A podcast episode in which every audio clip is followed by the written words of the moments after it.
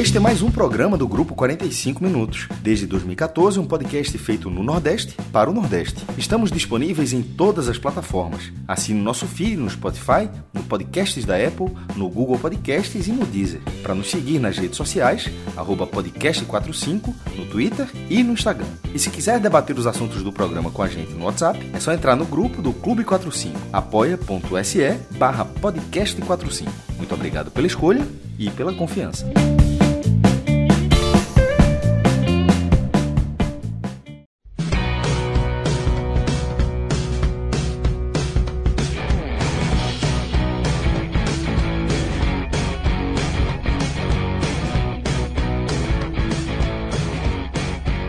Fala galera ligada aqui nos canais do Grupo 45 Minutos, começando a live de quinta-feira. Eu sou Cláudio Santana. Inicialmente aqui estou com Juliana Lisboa e Cássio Zirpoli, além de Danilo Melo e Rodrigo Carvalho nos trabalhos técnicos. Vamos falar hoje do primeiro triunfo do Vitória no Campeonato Baiano. O Vitória saindo da lanterna do Campeonato Baiano, venceu por 3 a 0 do Mel.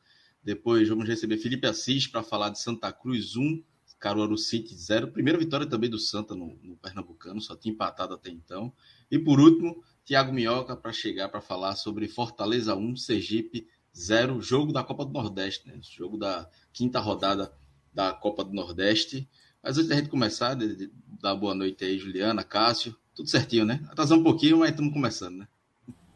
Antes tarde do que mais tarde, né, Cláudio? Exatamente. mas estamos aqui. Nosso, nosso amigo Vitor Vilar tá na, na, reunião de condomínio, a gente tá falando no, no, no off aqui. Imagina, Cássio. A Vera? A Vera. A, Vera. a Veríssima, velho. Ele tá me representando e assim, vou te falar que ele tá meio que salvando minha vida, porque se não fosse o jogo que eu trabalhei na transmissão, eu que ia, né, pra essa reunião de condomínio. E é a reunião de condomínio que a gente tá conversando que é aquela coisa, tipo, velho, é uma bomba relógio.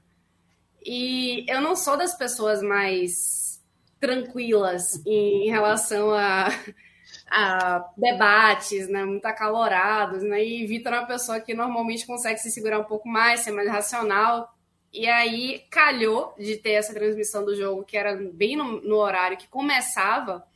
A, a última chamada da, da, da reunião de condomínio, que aqui são duas, né, tem a primeira chamada e depois tem a segunda chamada. E aí eu estaria no, no jogo, então não pude. E aí, como o Vitor chegou mais cedo, ele falou: Ó, oh, vou assistir o primeiro tempo, e aí depois vou pegar os melhores momentos, vou assistir o restinho e tal, porque deve terminar cedo. Spoiler, não terminou cedo. Ô, Gil, mas tá qual, qual, a chance? Tá qual a chance de tu não estar tá na escala da, da TV no jogo de hoje? E aí tu vê que é, no dia da reunião do condomínio, tu fala, oh, pode me colocar nesse jogo aí, porque vai ter reunião do condomínio, eu vou. Que lá nos ouça, né? Mas, mas deixa eu te falar, é, o, eu sei que a gente tá na água suja, mas assim, a chance de ter dado um, um, um do carro ter entornado hoje e a gente ter passado uns perrengues bons lá no Barradão era alta, porque veja só, no, no Campeonato Baiano, o Vitória é freguês do Mel. Porque até, até hoje, o Vitória não tinha vencido o Docimel em nenhum dos três jogos. Perdeu dois e empatou um. Inclusive no Barradão. Então, assim, não era muito favorável, sabe? Era uma situação meio complicada, tava todo mundo com a corda no pescoço. E, e tava realmente, assim, muito. um clima de muita pressão. E eu pensei assim, velho, se der qualquer, assim.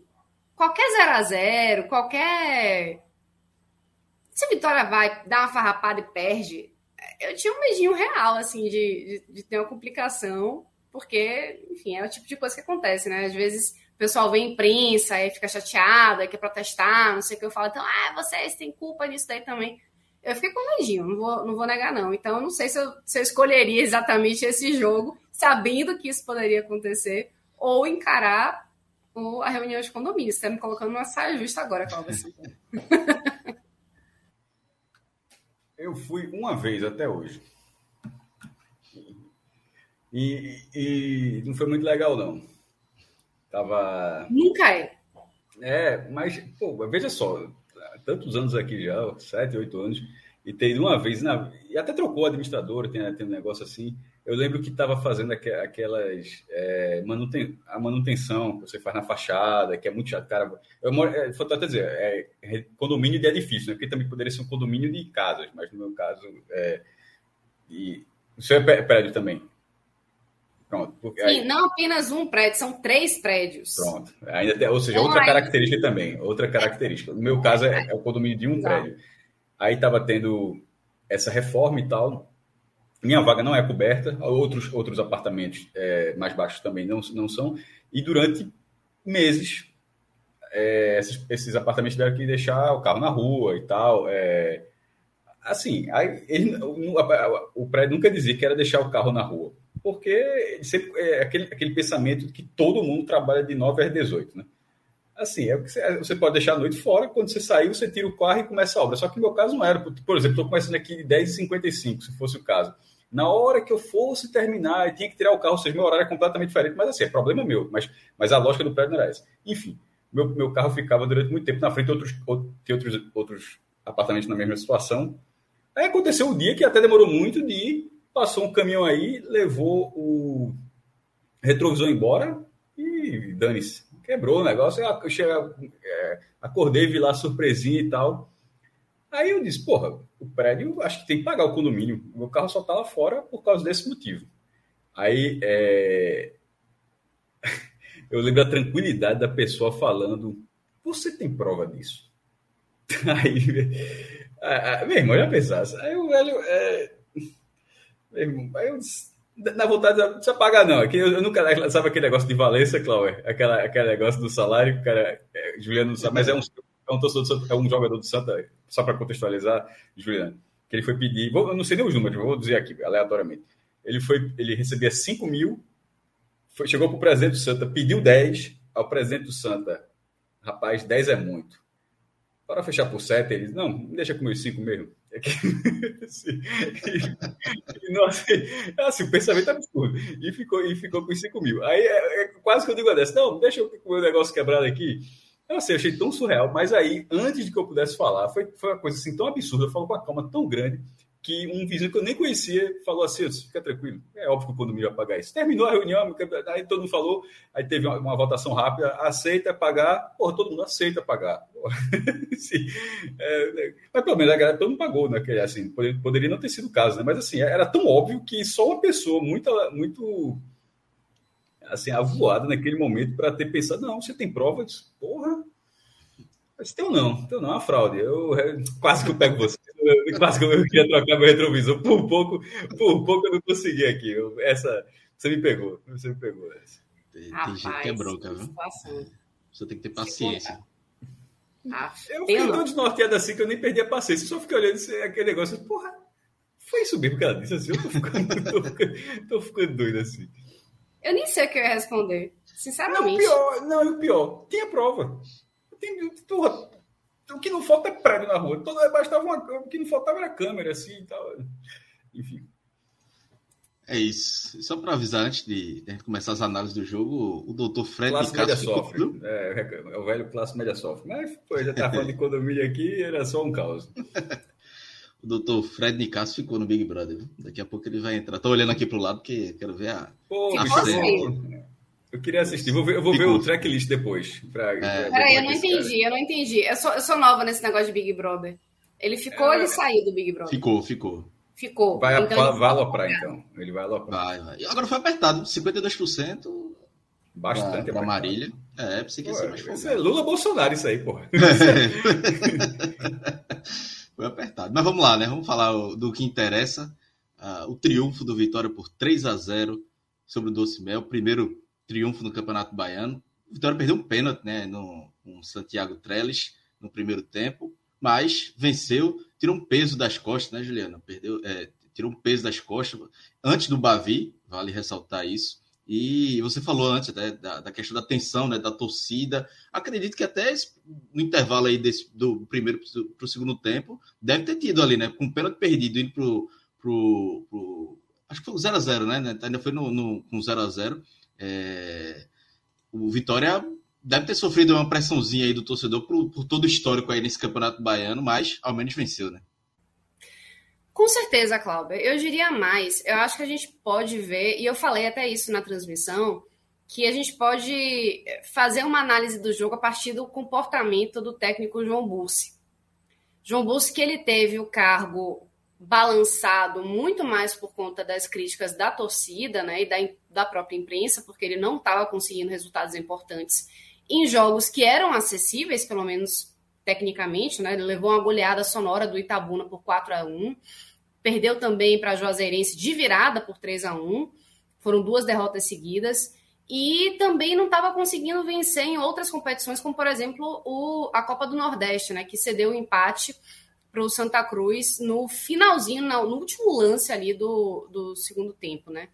Então, são. É uma coleção aí de. Não posso dizer fracassos, mas assim, de certamente de insucessos, né? De não conseguir vitórias, de não conseguir fazer o time engrenar e conseguir resultados. Dito isso, até o, o iníciozinho do segundo tempo, é, João Bursi parecia que ele estava com o mundo nas costas. Ele estava muito cabisbaixo, olhando para o chão, é muito pensativo, muito reflexivo. Ele não é o tipo de técnico, Cláudio, que fica muito é, efusivo à beira do gramado. Ele não é o cara que vai gritando, gesticulando muito, como é, por exemplo, Eduardo Bahia, que é o técnico lá do Doce Mel. E ele estava toda hora cantando o jogo, falando com os, com os jogadores dele. O João Bolsa, ele normalmente fica um pouco mais tranquilo, um pouco mais na dele, mas ele vai passando as, as informações que ele precisa e vai também falando, subindo um pouco o tom quando ele necessita. Nesse jogo, não. Ele estava muito calado, muito quieto, e não estava até com aquelas posições que são mais costumeiras dele, né? De tipo, agachar em, em, em determinado momento para ver como é que tá o posicionamento da equipe. Ele não estava fazendo isso. Então, isso já, é, para mim, já era um, um, sintoma de que ele sabia que ele precisava dar uma resposta diante da torcida, né? O jogo sendo no Barradão, principalmente. E dito isso, durante a semana, o presidente do Vitório, Fábio Mota, ele convocou uma coletiva para dizer que João Bolsa estava mantido no cargo. Ele não disse com todas as letras até o Bavi, porque ele sabia que tinha esse jogo aí contra o Doce Mel antes, mas ele deu a entender que disse assim: olha, João Bussi, eu estou garantindo você por pelo menos mais um jogo, mas eu preciso que você também se viabilize. Então, é um jogo, mais um jogo acessível que se apresenta para você na temporada, um jogo antes de um, um clássico e que o Vitória precisa dar alguma resposta. Muito bem. Depois desse primeiro tempo em que o Vitória construiu muito, foi melhor, o Doce Mel teve que fazer duas substituições logo de cara porque teve problemas físicos com os jogadores, né? duas lesões que aconteceram logo no início e ele, o Eduardo Bahia precisou fazer essas trocas. Então, o Doce Mel já estava um pouco mais cambaleado, já não estava com aquela ideia de jogo que teria acontecido fatalmente se todos os jogadores estivessem em condições durante toda a partida. Então, isso já foi um, uma situação favorável para o Vitória. O Vitória estava com mais volume de jogo, estava tentando criar mais e não estava conseguindo finalizar. E o ponto máximo disso foi quando o Trellis perdeu o pênalti. O pênalti realmente existiu, mas ele cobrou muito mal, ele já está também sendo muito criticado pela torcida, muito cobrado pela torcida. Ele telegrafou o canto, ele olhou muito para o canto onde ele ia bater. Ele bateu tentando tirar muito do goleiro, é, o goleiro que. O Rodolfo, né? O goleiro do Docimel, que até então era o nome da partida, porque estava realmente pegando tudo. O, o Rodolfo, na entrevista de, de intervalo, ele, ele, me disse que ele realmente tocou na bola e cedeu, né? Pra, e bateu lá na trave. Eu prefiro acreditar nele. E, assim, digamos que Trellis ajudou a essa defesa do, do Rodolfo, né? E aí, aquela coisa, né? Todo mundo, metade da torcida vaiou, outra metade da torcida ficou quieta. Mas, assim, aquele clima de pressão, de caos, de desespero, o que é que tá acontecendo? Pô, o Vitória é freguês do Doce Mel. Vitória, em, em, em três partidas jogando com Doce Mel, nunca venceu o Doce Mel. Empatou uma e perdeu duas. Será que isso nunca vai acabar? Rodrigo Andrade também depois perdeu uma chance muito clara de gol Mas, enfim, a, a situação era essa, né? No intervalo, o, o elenco do Vitória saiu muito vaiado. Então, já voltou muito pressionado para o segundo tempo. E até o segundo tempo, a essa expressão que eu falei um pouco no início do João Burso, ela se mantinha muito cabisbaixo, muito tenso, muito até ele andava até meio encurvado de tão pressionado que ele estava se sentindo. Na própria equipe estava muito afobada. E o curioso é que num, em, em, minutos, eu não lembro exatamente quando que saiu o gol de Rafinha, mas foi logo no início do, do, do segundo tempo. Não demorou muito para sair, foi antes de qualquer mexida que João Bus pudesse fazer. Saiu um gol, um gol meio chorado, um gol meio maluco, foi um baixo a baixo na área. O Vitória estava fazendo a blitz, estava pressionando, de novo esbarrando nessa dificuldade de conseguir concluir. É... E aí o gol saiu. O gol saiu, foi aquela tranquilidade. Não de João Bursi, mas do elenco. E nesse momento, para mim, era isso que importava. Que acabou importando no caso, né? Porque foi assim que, obrigada, viu, Rodrigão? Rodrigo, Rodrigo nosso, nosso querido é, coordenador. Dá pra dizer que ele é coordenador da live, né? Pelo amor de Deus, o homem é, é safo, tudo. Coordenador, né? Impõe respeito. É, coordenador máximo respeito. É, Rafinha marcou no segundo tempo aos 18 minutos. E foi antes de qualquer mexida de, de Bussi. E foi é, é, um respiro, um alívio para a equipe. Para ele ainda não. Porque ele sabia que ia ter que segurar, fazer uma coisa que o Vitória não tinha feito até então, que era segurar esse placar. Fazer com que a, a, a defesa não sofresse. E isso não apenas aconteceu, como com as mexidas que vieram logo em seguida, é, entraram Nicolás Dible, o, o, uruguaio, entrou muito bem, inclusive boa parte da, da torcida não, não entendeu porque ele não foi logo titular nessa, nessa partida. E é, lá pelo no, no, finalzinho do segundo tempo, outras mexidas aconteceram também, mais por cansaço, mas Alisson Santos também entrou. Um menino que, assim como Eduardo, é cria da base do Vitória, assim como Eduardo entrou mal em algumas partidas, mas diferentemente de Eduardo, até esse jogo, ele foi meio que colocado para repensar, né, fazer uma reflexão, foi tirado um pouco do, do profissional até se reencontrar. Eduardo, dessa vez, não foi relacionado, e parece que isso tem feito bem para os meninos da base do Vitória. Porque Alisson Santos, que estava sendo muito criticado quando entrava, entrou agora e conseguiu fazer uma boa partida.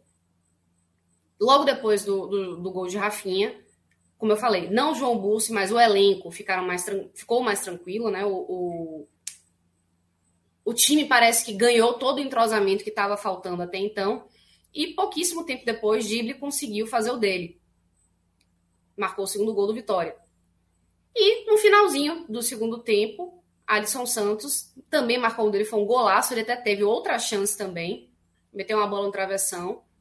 E já estava dando para ver que tudo que estava faltando até o primeiro tempo, com a sorte que não estava acontecendo de abraçar o Vitória nas chances que eram criadas, ela apareceu no segundo tempo e é aquela coisa que a gente fala, né, Cláudia? Quando o momento tá bom, qualquer chute entra, é, você se entende com o olhar, com o colega, as coisas funcionam. Então, tudo que não aconteceu para o Vitória no primeiro tempo aconteceu no segundo.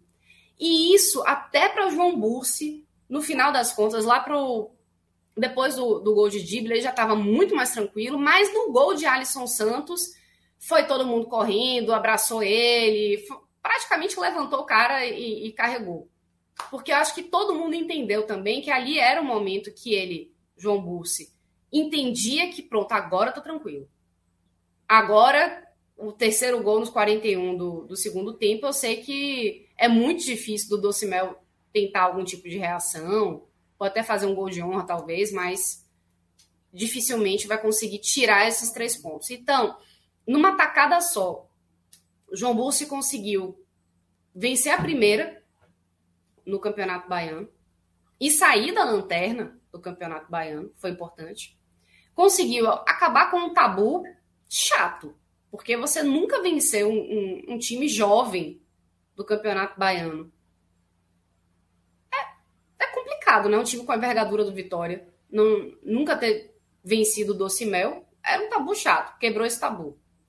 E, para mim, que é o mais importante, conseguiu também fazer com que o time tivesse uma injeção de ânimo, fazer com que jogadores voltassem a marcar, no caso de Rafinha, que marcou o segundo dele na temporada, o segundo dele no Baiano, e fazer com que jogadores que já estavam criticados antes, passaram um tempo fora do elenco principal, voltando, fazendo gol, que é o caso de Alisson Santos, eu acho que isso é importante para ele também. E mais importante do que isso é que isso está acontecendo muito próximo do Bavi, que é já nesse domingo.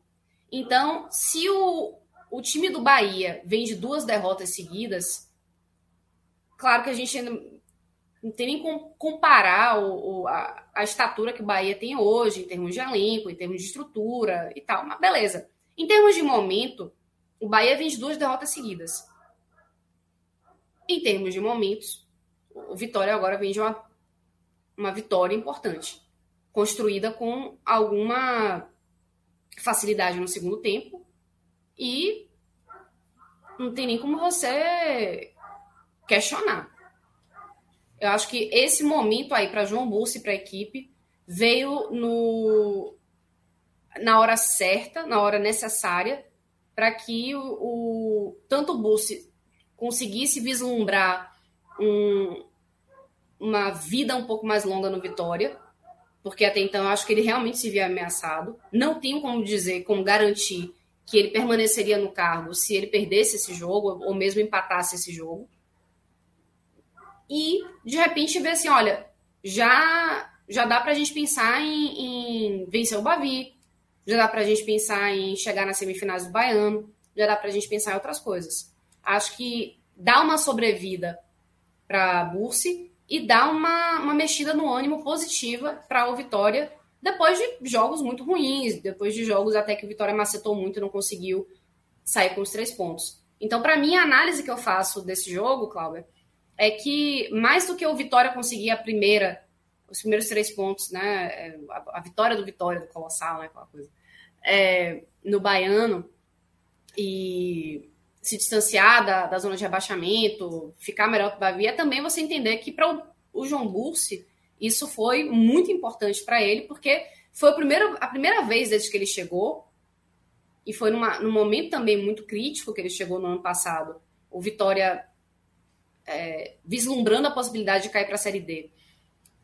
de virtualmente impossibilitado de conquistar o acesso para a Série B. Ele conseguiu fazer o time ser competitivo e chegar a esse acesso. Até então, ele tinha pego só um momento muito ascendente. A equipe fechada com ele. Esse foi o primeiro momento mais dramático que ele viveu no Vitória. E agora, ao que tudo indica, é, ele está vendo como contornar esse momento. E sair por cima, talvez. Pode ser cedo? Pode ser cedo. Se ele levar uma paulada aí do, do Bahia no, no clássico, isso pode mudar? Certamente. Mas hoje eu lhe digo que ele está Hoje o cara vai dormir bem. Isso eu posso dizer. Eu, eu diria aliviado. Bem, é, mas um pouco aliviado. Não, acho, essa... eu acho que ele dorme bem hoje. ele vai ele dormir, né? Vai, vai, vai, dormir empregado. É, vai, dormir, vai dormir empregado. Né? Podia dormir, já podia ter dormido sem seu emprego. Vai dormir empregado. Porque a tabela para o Vitória não é uma. Ela, ela se esse Bavinda fosse no Barradão, a onda seria completamente diferente, mas é, é um momento no futebol baiano de torcida única. Dos principais clássicos aqui no Nordeste, é o único que é dessa forma. Não é assim no Repelé, não é assim Natal, mesmo com 10% não é aqui, não é assim no Recife, em, é, no Ceará é 30%, sei lá, de vez em quando é uma carga enorme. E na Bahia vem tendo esse perfil de torcida única nos clássicos, ou, é, ou seja, é, Fonte Nova lotada com torcedores do Bahia é um, é um cenário muito hostil. Agora, o Bahia vai ter vai, o Bahia que vai ter também uma pressão. A gente está falando do lado do Vitória. Isso aqui é, o tele do, é a parte da abordagem do Vitória. Porque o Bahia já ficou naquela coisa. Tem uma tranquilidade imensa para o jogo e de repente já não se vê.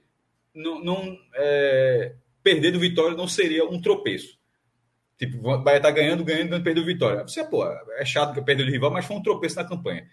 Com as derrotas do Bahia, de repente perde o vitória, não é mais um tropeço. É uma sequência de resultados ruins e seria uma, uma pressão diferente do Bahia. Então o Bahia tem uma pressão, mas ele tem um cenário completamente favorável para o jogo. No caso do Vitória, é, mesmo com esse resultado, tá em oito, saiu da zona de rebaixamento, é, mas está em oitavo, está a dois pontos do, do, do G4. Mas se se ele não ganhar do Bahia, ele continua fora da zona, automaticamente, necessariamente, ele, ele, continuará fora da zona de classificação na Bahia, que é, que é a G4, em Pernambuco é G6, lá é G4.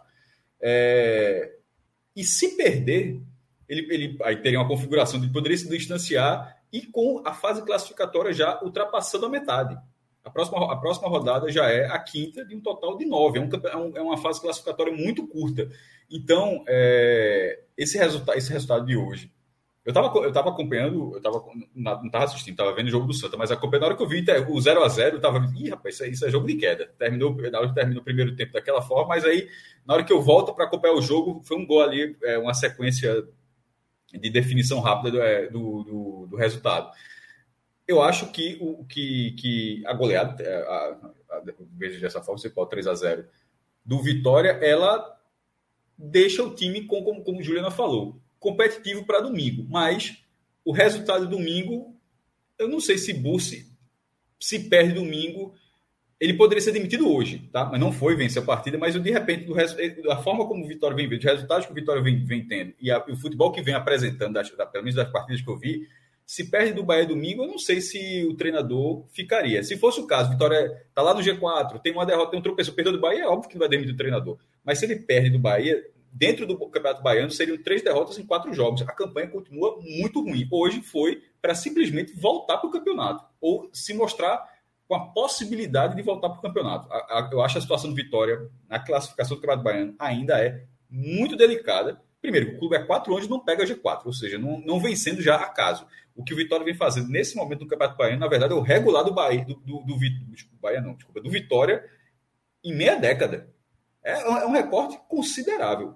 Oi, É, mas, mas rapidinho, o, o mas, claro. mas mesmo assim, mesmo já considerando que o Vitória há bastante tempo já não vai para a zona de classificação, não, não disputa uma semifinal, a, uma segunda fase do Campeonato Baiano, é, ainda assim, esse foi o pior início de Campeonato Baiano do Vitória em cinco anos. O Vitória conquistou, antes do jogo de hoje, um ponto em 15. Um ponto. É muito pouco. Muito pouco, perdão. 1,12, né? Um ponto em... É. Em... Vixe. Não, não era, na verdade, desculpa, era 1,9, agora 12 pontos tipo hoje. E agora era 1,9 é. e agora chegou a 4 em 12. Então, por isso que eu fiz jornalismo e não fiz matemática. não, é Mas assim, o, o Vitória. Muito ruim. Muito ruim. Perdeu duas e empatou uma. E. E volto a dizer, perdeu jogos que em tese eram acessíveis. Todos, mas não está tendo futebol. É, não é, não é tipo, tudo bem, levar um 4 dentro de casa nunca tinha acontecido, não dá para dizer que é uma surpresa. É a maior derrota que, que o Vitória já teve como mandante para um clube intermediário dentro do Barradão. Mas a, as atuações são ruins. É, eu estou excluindo a doce porque eu nem porque eu não vi, mas as outras atuações, acho que eu já pude ver Vitória, são atuações ruins. Ou seja, não é só, não é o resultado não vindo por um detalhe. E deu para aprender, aprender um pouco com o Fortaleza do ano passado onde era uma questão física. Na hora que o Fortaleza conseguiu, conseguiu é, readquirir um condicionamento físico, o time se recuperou de uma forma brilhante no Campeonato Brasileiro. Ou seja, era, era, não era falta de técnico, não era desempenho. Ali era mais uma questão física. Do Vitória não é questão física, é questão técnica. E, e nesse caso, de resultados também. É, esse jogo ele abriu a porta para uma recuperação diante do Bavi. Porque se ele empata, eu vou nem ver, se perder, pelo amor de Deus, mas se empata hoje, ele, ele iria, primeiro que ele já iria no desespero em termos de classificação. Nesse momento ainda não é um desespero em termos de classificação. Mas perder no contra o Bahia vai ficar complicado, mas ainda dá para buscar. Fica difícil, mas dá para buscar. Se não ganha hoje e perde do Bahia, aí realmente o G4 seria o quinto ano seguido fora. E com oh, esse oh, resultado, sem... Oi. Só, eu juro por Deus que é a última não, vez que eu vou falar. interromper, mas só para dizer o seguinte: eu não acho que o Vitória passa a ser favorito depois desse jogo. Mas eu acho que assim, é, o momento do Vitória acaba sendo bom, que eu acho que dá para ter um nível de competitividade no Bavi que eu acho que não teria antes. Mesmo Não com tem- o pelo Bahia Vitória, perdendo do Bahia. Eu, eu acho que as duas derrotas do Bahia, elas naturalmente elas ajudam o o Vitória. É, o Bahia seria, eu acho que o Bahia continua sendo favorito, mesmo perdendo esses dois jogos. Se tivesse vencido, se tivesse com outro ânimo, seria mais ainda. Mas eu acho que mesmo o Bahia, Bahia as duas derrotas agora com, com, com, com a SAF, é, a outra mesmo com o time reserva, mas contra o Sampaio, enfim. Duas são duas derrotas seguidas. Não interessa se não colocou o time. Se não colocou o time, é o azar do Bahia. É o azar, eu sempre falo isso. Assim, o Bahia, ninguém obrigou o Bahia, disse, ó, bota o time reserva aí, eu boto um time misto aí. Foi, foi, foi escolha. E mesmo assim, com a, mesmo com a escolha, era para ter vencido a partida, porque tinha condição, uma condição técnica muito maior. É, enxergo o, o Bahia, primeiro, não só pelo time, pela condição, pelos reforços que trouxe, mas eu acho que, eu acho que sempre o fator casa, e nesse caso eu acho que existe um fator casa, pô, tem 40 mil pessoas que torcem para um time, não tem nenhum torcedor que torce para o outro. Eu acho que isso, e, e do estádio quem joga mais é o Bahia, não é o Vitória, o Vitória joga no Barradão, ou seja, não é nenhum estádio é, como se fosse Flamengo e Fluminense, os dois jogos no Maracanã, mas na hora do clássico só tem torcida de um, não é, não é o caso, é um campo onde quem joga é o Bahia. Castelão, né? Ou, ou Castelão, perfeito, Perfeito. Paulo. É, o- o- É porque eu, não sei o Castelão, porque como lá não tem torcida única, assim, aí não me veio a cabeça, mas, é. mas, mas, mas enfim, dentro do nosso programa faz, mais sentido. É um campo onde quem está mais habituado é o Bahia. Então, as condições, o Bahia será é um, é um mandante legítimo no clássico. É bizarro, na verdade. Eu acho assim, muito triste, na verdade, que, que, que seja dessa forma. É, o Vitória tem a- a- abriu a porta, mas eu ainda vejo muito, muito atrás. Eu não, eu não considero que é, uma reação dos os últimos 45 minutos contra o Doce Mel tenham mudado tanto assim o panorama de um clássico que se tinha há poucos dias como uma disparidade imensa. Agora, a gente aqui em Pernambuco já está com esse negócio de João adorava, clássico do abismo. É- o esporte com a folha de 2 milhões, o Náutico tem 250 mil. 3 a 0 para o Náutico. O jogo. 3 a 0 pro Náutico. Então, assim, o, clá- o clássico do abismo. Esse, é um- esse vai, é um abismo, é um abismo menor, tá? Aquele abismo esporte náutico era um abismo muito maior. É, até porque o Vitória está na segunda divisão, o, tem uma rece- o Náutico estava na terceira, ou seja, tem uma, era uma receita menor. É, é um, mas é um, dentro do que é um Bavi, tem um abismo ali. Tem, tem, tem um abismo, até porque não é o Bahia só Série A, é o Bahia milionário. Não é só- Turbinado. Turbinado, turbinado. Então, né, então é um clássico do abismo, só que continua sendo clássico. É, e, e isso sempre vai. Isso, e o Vitória não, não seria a primeira vez que o Vitória é, faria isso. Ó, sobre esse Bavi, que é um, um ponto, que eu acho que, e que até que Júlia. Eu fiquei curioso, vou apro- aproveitar. Você, tá, você está na escala do Bavi domingo? Pronto, Juliana Eu está. estou na escala da TV da transmissão. É, não, mas é isso que eu tô. Não, não, não, eu tô, eu tô me referindo exatamente. Não, não é no podcast, É, não. sim. É da transmissão. É da transmissão mesmo, ou seja, Juliana está A escalada daqui, na. ó, a daqui do, do NE, do, do podcast 45, não saiu ainda. Mas, não, mas, a da mas TV você entendeu, mas era realmente a transmissão, que era justamente esse ponto. É, ou seja, está, está escalado uma transmissão. Uma curiosidade de ter colocado, outras pessoas tinham falado até antes também, mas eu fui dar uma pesquisada para ver sobre isso aí, que é uma transmissão nacional do Bavi, a TV Brasil. Exatamente. A, a. Inclusive, vou lhe dizer, esse seu post do, do blog de Bavi. Cássio Zirpoli, sim, não, mas ele foi compartilhado. Ah, é? Teve uns Foi. acessos aí, ótimo. Foi muito. Aí quando eu vi aquilo ali rodando pelos grupos até da TV, eu falei, olha, gente, já estão, já, já estão falando, tá? Eu, hum, É, esse legal. Blog. Que é o Muito bom, seguinte, inclusive. É, é muito raro. É, é- é- a questão, era, além de ser legal, vai ser uma transmissão nacional numa- numa- na, emissora, na, na- TV Brasil. A TVE faz parte, como, entre aspas, afiliada, porque é uma, é uma- relação diferente, mas é como se fosse afiliada, né? Ela, ela tem o conteúdo da TV Brasil. É a- parceira, e- e- é parceira, né? Mas assim, mas, mas, mas é como a TV Brasil é a rede, é como se fosse a matriz. Sim. É- é Tem, tem a, a, a TV passa alguns programas de rede da TV Brasil, sim. Isso, isso. Aí, no caso dessa, né, nessa, dessa grade, a TV Brasil quis passar o futebol e fez um acordo com a TV. Aí vai ser o primeiro jogo da TV Brasil, vai passar outras partidas, como já passou. Mas a, a questão é a seguinte: isso eu estou falando para quem não viu, o post, o post lá no blog, que não tinha um, um clássico do Nordeste. Vou, vou ser bem específico, algumas pessoas não entenderam. TV aberta, tá? TV aberta, ou seja, não é Sport TV, ESPN, não é internet, é TV, cara, Globo, Record, TV Brasil, SBT, RTV, Band, TV aberta. Aquele que tu, pega, tu não precisa pagar um real, é só ligar a televisão, tu paga a luz. Mas tu ligou a televisão, o canal tá lá. É, um clássico do Nordeste não passava em rede nacional há oito anos. E curiosamente tinha sido o Bavi. Até assim, essa pesquisa, não vou dizer que ela tem uma. Esse número é muito, é muito provável que seja isso. Eu, eu, pesquisei o máximo que eu consegui. Pode de repente alguém achar outro máximo. Inclusive, se alguém, vou até deixar aqui, se alguém achou outro jogo que eu não lembrei, me diga que eu boto lá no posto. Mas da minha pesquisa, a última vez que isso aconteceu foi um Bavi. E veja para o torcedor do Vitória agora, viu? Foi Bahia 1, Vitória 3. O cara que gosta da superstição, a última vez que. a, estatística da estatística. A última vez que um Bavi passou para o Brasil inteiro foi Bahia 1, Vitória também foi na Fonte Nova, foi pela Série B, 29 rodada da Série B de 2015. É... Que o Vitória, o Vitória subiu. O Bahia não subiu e o Vitória subiu naquela, naquela competição. E aquele, aquele jogo passou na Rede TV, porque na época é, a Globo tinha os direitos de transmissão, tanto da primeira divisão, mas da segunda, e ela sublicenciava para algumas emissoras na era dos, isso depois que ela comprou os direitos no início dos pontos corridos de 2006 e, e no, no, primeiro momento ela sublicenciava para a Rede TV. Só durante três anos, que foi justamente a época de, de, briga por contrato, que a Rede TV tentou comprar a primeira divisão, aí, enfim, num rolo desse a Globo tirou e quem passou durante esses três anos foi a Bandeirante. Mas, enfim, era sublicenciado. E a Rede TV transmitiu esse jogo para o Brasil inteiro. É, as outras vezes que, aconteci, que, eu, que eu encontrei e que isso aconteceu foram duas vezes com Náutico Esporte. É, uma na Rede TV, em 2010, e outra na Band, em, já, que foi justa 11, 12, 13 com a Band. E, e na Band em, 2000, em 2011, ou seja, foram esses, esses, três clássicos que eu achei. Agora, veja só, todos pela Série B, todos naquele horário clássico, sábado à tarde, no horário do Luciano Huck, que era na época. do Luciano Huck não era domingão, não, Luciano Huck era sábado. Então, no horário do Luciano Huck, tirava e tal. Aí, mas veja o que é esse Bavi agora. Não é pela Série B, ele é pelo Campeonato Baiano. Aí eu disse, porra, e aí? Aí eu fui pesquisar a última vez que um jogo de um campeonato estadual do Nordeste passou em rede nacional. E na minha pesquisa, pode ter um excesso. Se tiver algo, eu simplesmente não encontrei. Então, estou deixando bem claro. Mas na minha pesquisa, a última vez que isso aconteceu foi em 1996, há 27 anos. Ah, eu acho que 70% do, do chat aí não era nem nascido.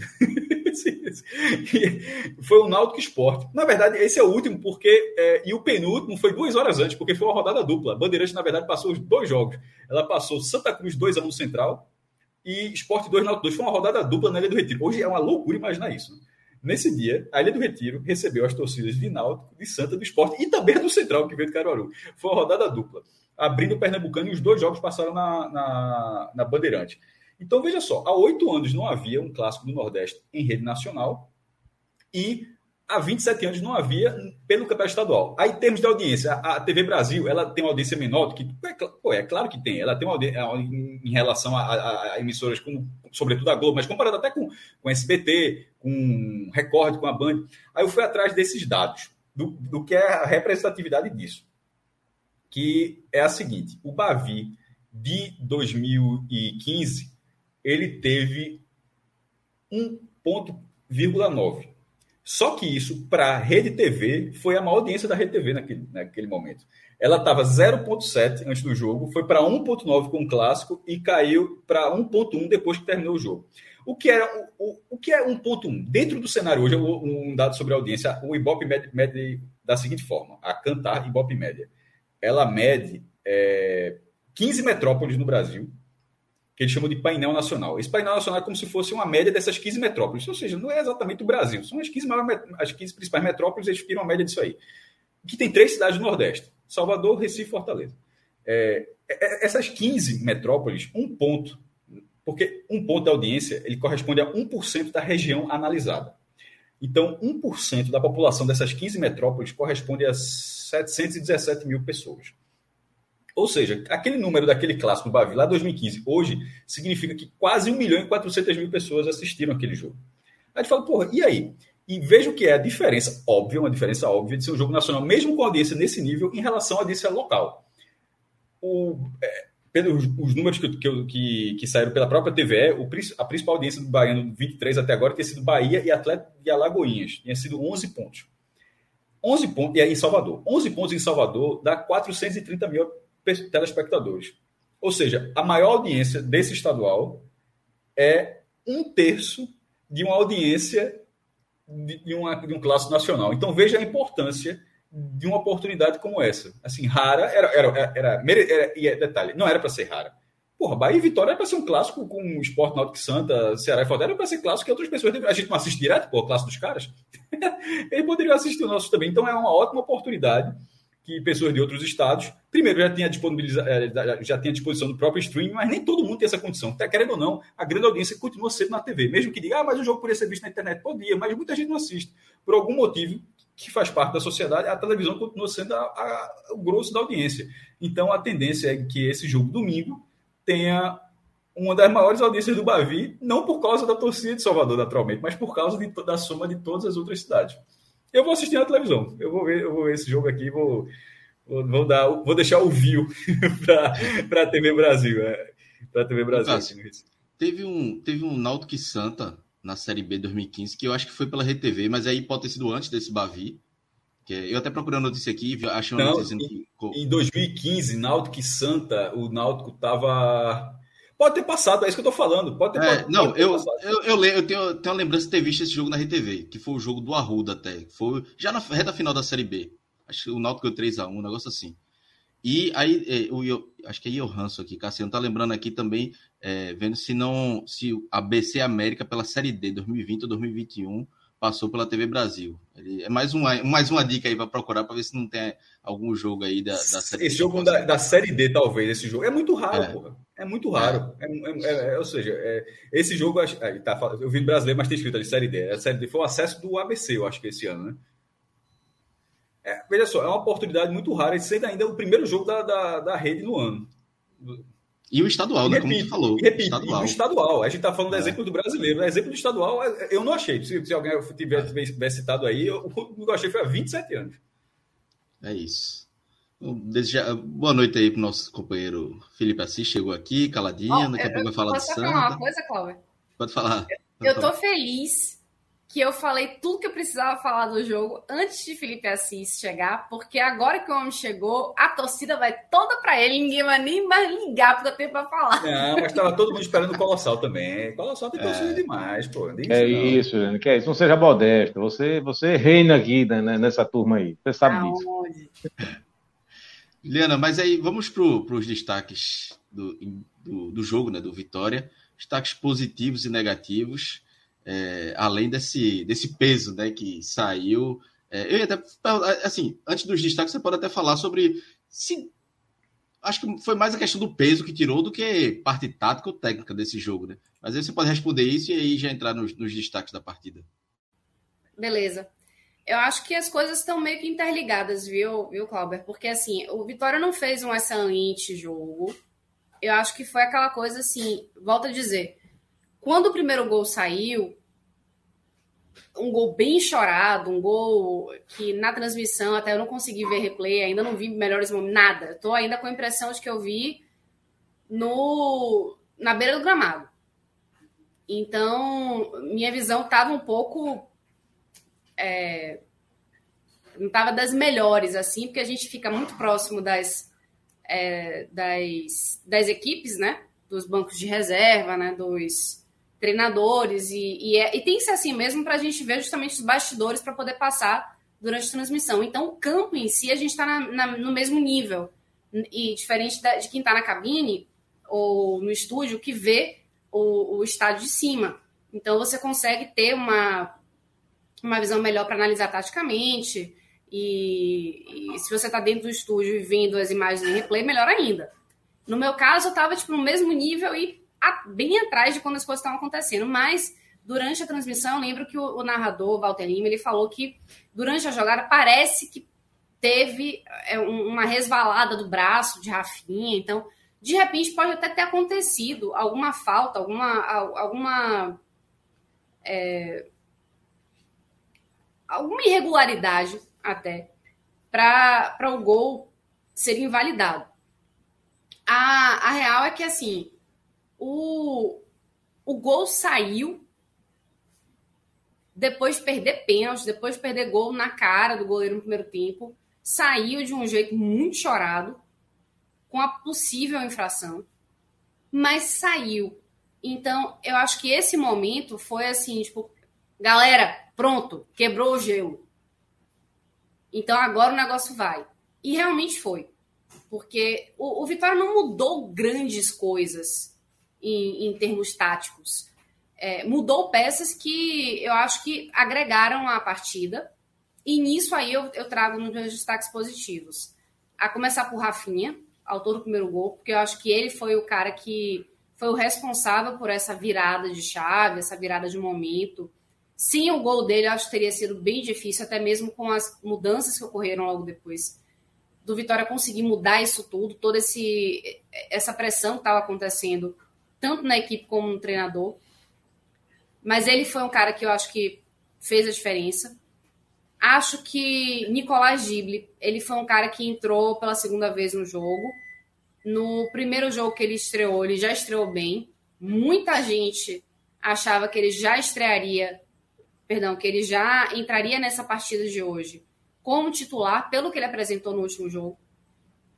E ele entregou muito. Ele foi um cara que chegou muito ligado, foi um cara que prestava muita atenção no posicionamento dos colegas, se apresentava muito para receber a bola, voltava para tentar confundir marcação. Enfim, ele, ele foi um cara muito participativo, muito lúcido na partida. E fez um gol, que foi aquele gol que disse assim: pronto, conseguimos um 2 a 0 não, não é mais aquele desespero do tipo, leva um gol e pronto, perdemos o resultado. E é, um outro jogador que eu acho que assim vale muito a pena falar, além de Dible e além do, do Rafinha, é Rodrigo Andrade. Porque Rodrigo Andrade é um cara que assim, você pode falar de vários jogadores que tiveram bons momentos no Vitória nessa temporada, mas que em algum momento oscilaram para baixo. Rodrigo Andrade, nessa temporada, é o cara que não oscilou para baixo ainda. Ele pode não ter feito jogos brilhantes, mas ele é um cara que ele fez, ele entregou bem o que ele precisa entregar enquanto volante.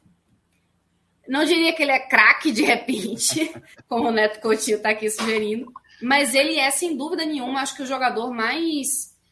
É, com mais entrega o mais é, o mais confiável do Vitória hoje, pelo que ele está trazendo e pelo que se pensava dele quando ele chegou no Vitória em 2018. Então, acho que Rodrigo Andrade fecharia esse meu top 3. Já emendo logo o top. Pode, pode emendar. Ok. Então, vamos lá. De... Uma menção honrosa a Léo Gomes também, que é um cara que no, no meio campo, ele ele tá fazendo uma diferença danada. Mas vamos lá. Trellis perdeu um pênalti. É, é uma coisa assim que não pode. Ainda mais no momento em que o, o time tá mal. Você é premiado com uma, uma chance dessa. E eu entendo que o momento para ele também era de muita pressão. Mas quando você tem um pênalti na mão, e precisando do resultado, você tem que converter. Ele foi contratado para isso também, porque ele é um cara que foi muito importante na reta final da série ano passado. É um cara que tem identificação com a torcida, é um cara que a torcida acredita que ele pode chegar num, num jogo decisivo e fazer a diferença, então não se pode perder um, um, gol como esse. E fora que ele também tem entrado e não tem contribuído tanto. GG também acho que é um cara que não Nesse jogo especificamente, ele não, não conseguiu se encontrar direito, ele não foi tão participativo e, e acertando muito a função dele no jogo. Não, não achei que ele fez uma boa partida, errou passe, ele errou posicionamento, não, não conseguiu agregar. É, e Oswaldo também, que não, não conseguiu se apresentar para jogadas ofensivas de perigo. E assim, não, não, não tem agradado também. João Bussi tem colocado ele como, como titular, mas assim, ele, ele não disse até agora que veio. Então são esses três aí que eu acho que não não estão muito bem com a torcida e acho que tem que refletir um pouquinho para continuar tendo chances no Vitória. E mais dois comentários aqui de Neto Coutinho no chat que eu gostei muito. Em 26, o meio do Brasil é Casimiro, Rodrigo Andrade mais um. Ah, pronto. É, tem né? Aí tem um outro comentário seguinte: é Trellis é o bagre do bem. Eu, veja. É um xingamento. Não, mas faz sentido. Faz sentido. Ó, e, e vou lhe dizer mais. É, o torcedor do Vitória, que é aquele, aquele torcedor, aquela torcedora, né? Que são muito supersticiosos, vão dizer assim, velho, Rodrigo, é, Rodrigo Andrade não. Trellis, horrível, ruim pra caramba, vai, chega no Bavi e mete um gol. Aí a gente vai dizer o quê? é o tipo de coisa, assim, tem jogador que em, em clássico cresce, né? E desencanta, enfim, Trellis é um desses caras, assim, que chega num, num momento muito específico e desencanta e faz a diferença. No Vitória foi assim em 2017. Ano passado também foi assim, ele fez, ele fez gols em jogos muito importantes. Não diria que assim, eu não, eu não depositaria minhas fichas em, em Teles fazendo gol no Bavi. É, se eu fosse assim, ah, Juliana, Vitória vai marcar contra o Bahia. Quem você chutaria? Eu botaria minhas fichas em Rafinha. Ou então Léo Gamalho, se ele tiver disposição. Porque ele está com corte no braço, precisou de ponto, e nem para o jogo de hoje ele foi relacionado. Mas é. Enfim, é, é aquela coisa. O futebol é uma caixinha de surpresas. Lá, lá, lá. É isso. Então, encerrando aqui a análise do Vitória. E domingo tem o Bavi, né? E aí vamos acompanhar. E o Bavi, transmissão para todo o Brasil. O Juliana nas reportagens. Então, Pega leve comigo, galera. Mas vai ser bom, vai ser bom de acompanhar. Como o Cássio falou, eu também vou assistir. Vou assistir pela TV. Vai ser, vai ser bom. O jogo do Santa acho que é 4 e meia, né? Não dá para dividir. Pega meia horinha e depois dividir as atenções pro jogo do Santa também. É e aí, Juliana, tá liberada aí para para saber das novidades da reunião de condomínio aí com É, Vitor chegou aqui de fininho, eu quero saber qual foi, quanto que a gente vai ter que pagar de taxa extra. É, deve ter muita novidade, mas é agradecer a Juliana. Vamos agora virar a página para o Santa Cruz, né? Santa Cruz Tchau, também gente. venceu. Tchau, Juliana. Santa Cruz também venceu a primeira no Campeonato Pernambucano, venceu o Caruaru City por 1 a 0. Felipe Assis estava no Arruda, né? Estava no Arruda hoje. E Felipe, meu amigo, veja, é, não sei se o sentimento, mas eu vendo o jogo daqui de casa, o Santa Cruz implorou para tomar um gol no final, que eu disse, meu amigo, que, por que os caras estão fazendo isso? E veja, e no início do jogo, no primeiro tempo principalmente, a atenção da torcida, vai no intervalo, tudo natural, né? O time não tinha vencido o Campeonato Pernambucano, tudo normal. Mas depois de 1x0, não tinha necessidade nenhuma do Santa Cruz passar aquele sufoco, né, meu amigo? Boa noite aí e diga sua, sua experiência e análise do jogo aí. Clauber, Cássio, boa noite. Boa noite para todo mundo aí que está acompanhando a gente, certo? É... Rapaz, é o seguinte, o Santa Cruz ganhou o jogo. Ponto. Certo? Levou os três pontos para casa. Ponto. Ótimo. Foi a primeira vitória do Campeonato Pernambucano. Ponto. Muito bom. Ótimo. Não tinha ganhado ainda, ganhou a primeira. Ótimo. E acabou. Análise positiva do Santa Cruz acabou aí. Né? Porque assim, o jogo foi assim, foi ruim, mas não foi ruim assim, foi desnecessariamente, como você usou o termo, foi desnecessário. Sabe? Foi, foi ruim, assim, além da conta, né? levando em consideração o adversário que o Santa Cruz enfrentou. Né? É, é, a impressão que a gente tem é que o, o, Santa Cruz piorou em relação àquele time que começou a temporada. Aquele time que, pela primeira vez, quando eu participei, quando depois, daquelas duas vitórias né, na, na, na no pré-nordestão, né, quando eu participei aqui, esse rapaz, tá, tá, tô me enganando já sabe? Já estou querendo me enganar com esse Santa Cruz. Porque mostrou um futebol convincente nos dois jogos. Né? E mostrou um futebol convincente até contra o Botafogo da Paraíba, um, um, um time é, que vai para a Série C, né? Está a Série C. Então a gente pensou, puxa vida, você foi competitivo, você jogou bem contra um time que está uma divisão acima. É, é, já tinha jogado bem no primeiro jogo do pré-nordestão, jogou até melhor no primeiro jogo, foi assim, o somatório, né, a análise da, do pré-nordestão de Santa Cruz foi muito boa. Foi assim, pelo menos nota 7, tá? levando em consideração o, o, o que tinha que ser, o que ser, o que tinha que fazer, o que foi feito, né? Mas acontece que parece que, comparando aquele Santa Cruz com o, o, o, o Santa Cruz que, que seguiu ali no Campeonato Pernambucano, piorou. E piorou, o Santa Cruz joga pior. Parece que quanto, quanto mais frágil é o adversário, o Cruz joga pior. Sabe? É, assim, o, o, o, o, adversário de hoje, o Caruaru City, veja só, não tem muito que, que, o que dizer, né? Quem viu, tá? quem está acompanhando, está vendo que é um adversário extremamente frágil. Então, era um jogo para o Santa Cruz se impor. Era um jogo para depois de você de uma sequência de empates, né? Que o Cruz viu uma sequência de empates, né? Porque também teve o empate na Copa do Nordeste contra o Vitória. E aí você ganha uma oportunidade dessa jogando em casa, sabe, contra um adversário extremamente frágil. Então, assim, não precisa dar show, não precisa golear, não precisa não, mas se impõe, pô, faz um resultado. Ganha de 2 a 0 fácil, sobrando, com vaga para mais, sabe? Mete um 3 a 0 pô, com autoridade, né? Não do jeito que foi, não passando sufoco. O Santos teve a chance, o Santos quase perde o jogo. Eu não sei se, se, se assim, se o povo dos jogadores entenderam isso, passou de perder o, o jogo do Caruaru City, minha gente, dentro de casa. Então, foi um jogo muito ruim e que deixou o torcedor preocupado. Palavras do próprio Raniel, do próprio técnico no vestiário, que ele até disse assim: ó, a gente empatou contra não sei quem, o pessoal estava meio cabisbaixo no intervalo, empatou com não sei quem, estava.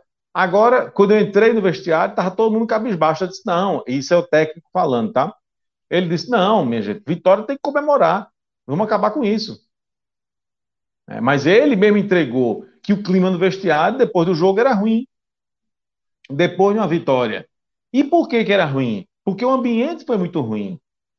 O torcedor não é besta. E o torcedor vaiou. O mesmo torcedor que depois do 3 a 3 contra o Náutico, o Santos ficou três vezes na frente do placar. Três vezes. Fez 1 a 0 o Náutico empatou. Fez 2 a 1 o Náutico empatou. Fez 3 a 2 o Náutico empatou. E mesmo assim, saiu aplaudido. Porque o torcedor não analisou o todo. Né? Dessa vez, não. Dessa vez, mesmo ganhando o jogo, o Santos foi vaiado. Por quê? Porque o torcedor, ele, assim, a gente tem que parar de subestimar o torcedor. Né? Felipe. O tor... Fala, Cássio. Um, um, parênteses rápido sobre as vaias. Teve a vaia no intervalo no 0x0 e pela transmissão, a vaia do, do, fim do jogo foi mais alta do que a vaia do intervalo. Também. Vencendo. A mesma, a mesma sensação. Isso, é importante você até mencionar isso, porque é, no intervalo estava 0 a 0 No intervalo estava 0 a 0 já foi vaiado. E aí, no segundo tempo, você faz o gol no segundo tempo, assegura a vitória e mesmo assim foi vaiado. Né? Porque, porque o, o, o que foi que o torcedor viu? O torcedor viu, eu vi um time afobado, vi, vi um time afobado. Mas não é só afobação. Acho que está faltando qualidade também. Né? Então, o sentimento foi esse no, no, no pós-jogo, né? É, e falando assim, especificamente do, dos 90 minutos, é bem verdade que o professor fez uma lambancinha, né, professor? Assim, ele começou a escalação, ninguém gostou. Sabe que todo mundo, quando saiu a escalação, todo mundo deu uma. Ih, rapaz, Dagson e Michel Douglas juntos? Porque são dois jogadores pesados. São dois jogadores pesados, têm uma característica muito parecida. Então, uma coisa é você acomodar numa seleção brasileira dois jogadores que têm uma, uma, uma, uma característica parecida, mas são dois craques. Isso é uma coisa. Adriano jogou junto de, de Ronaldo Fenômeno, sabe?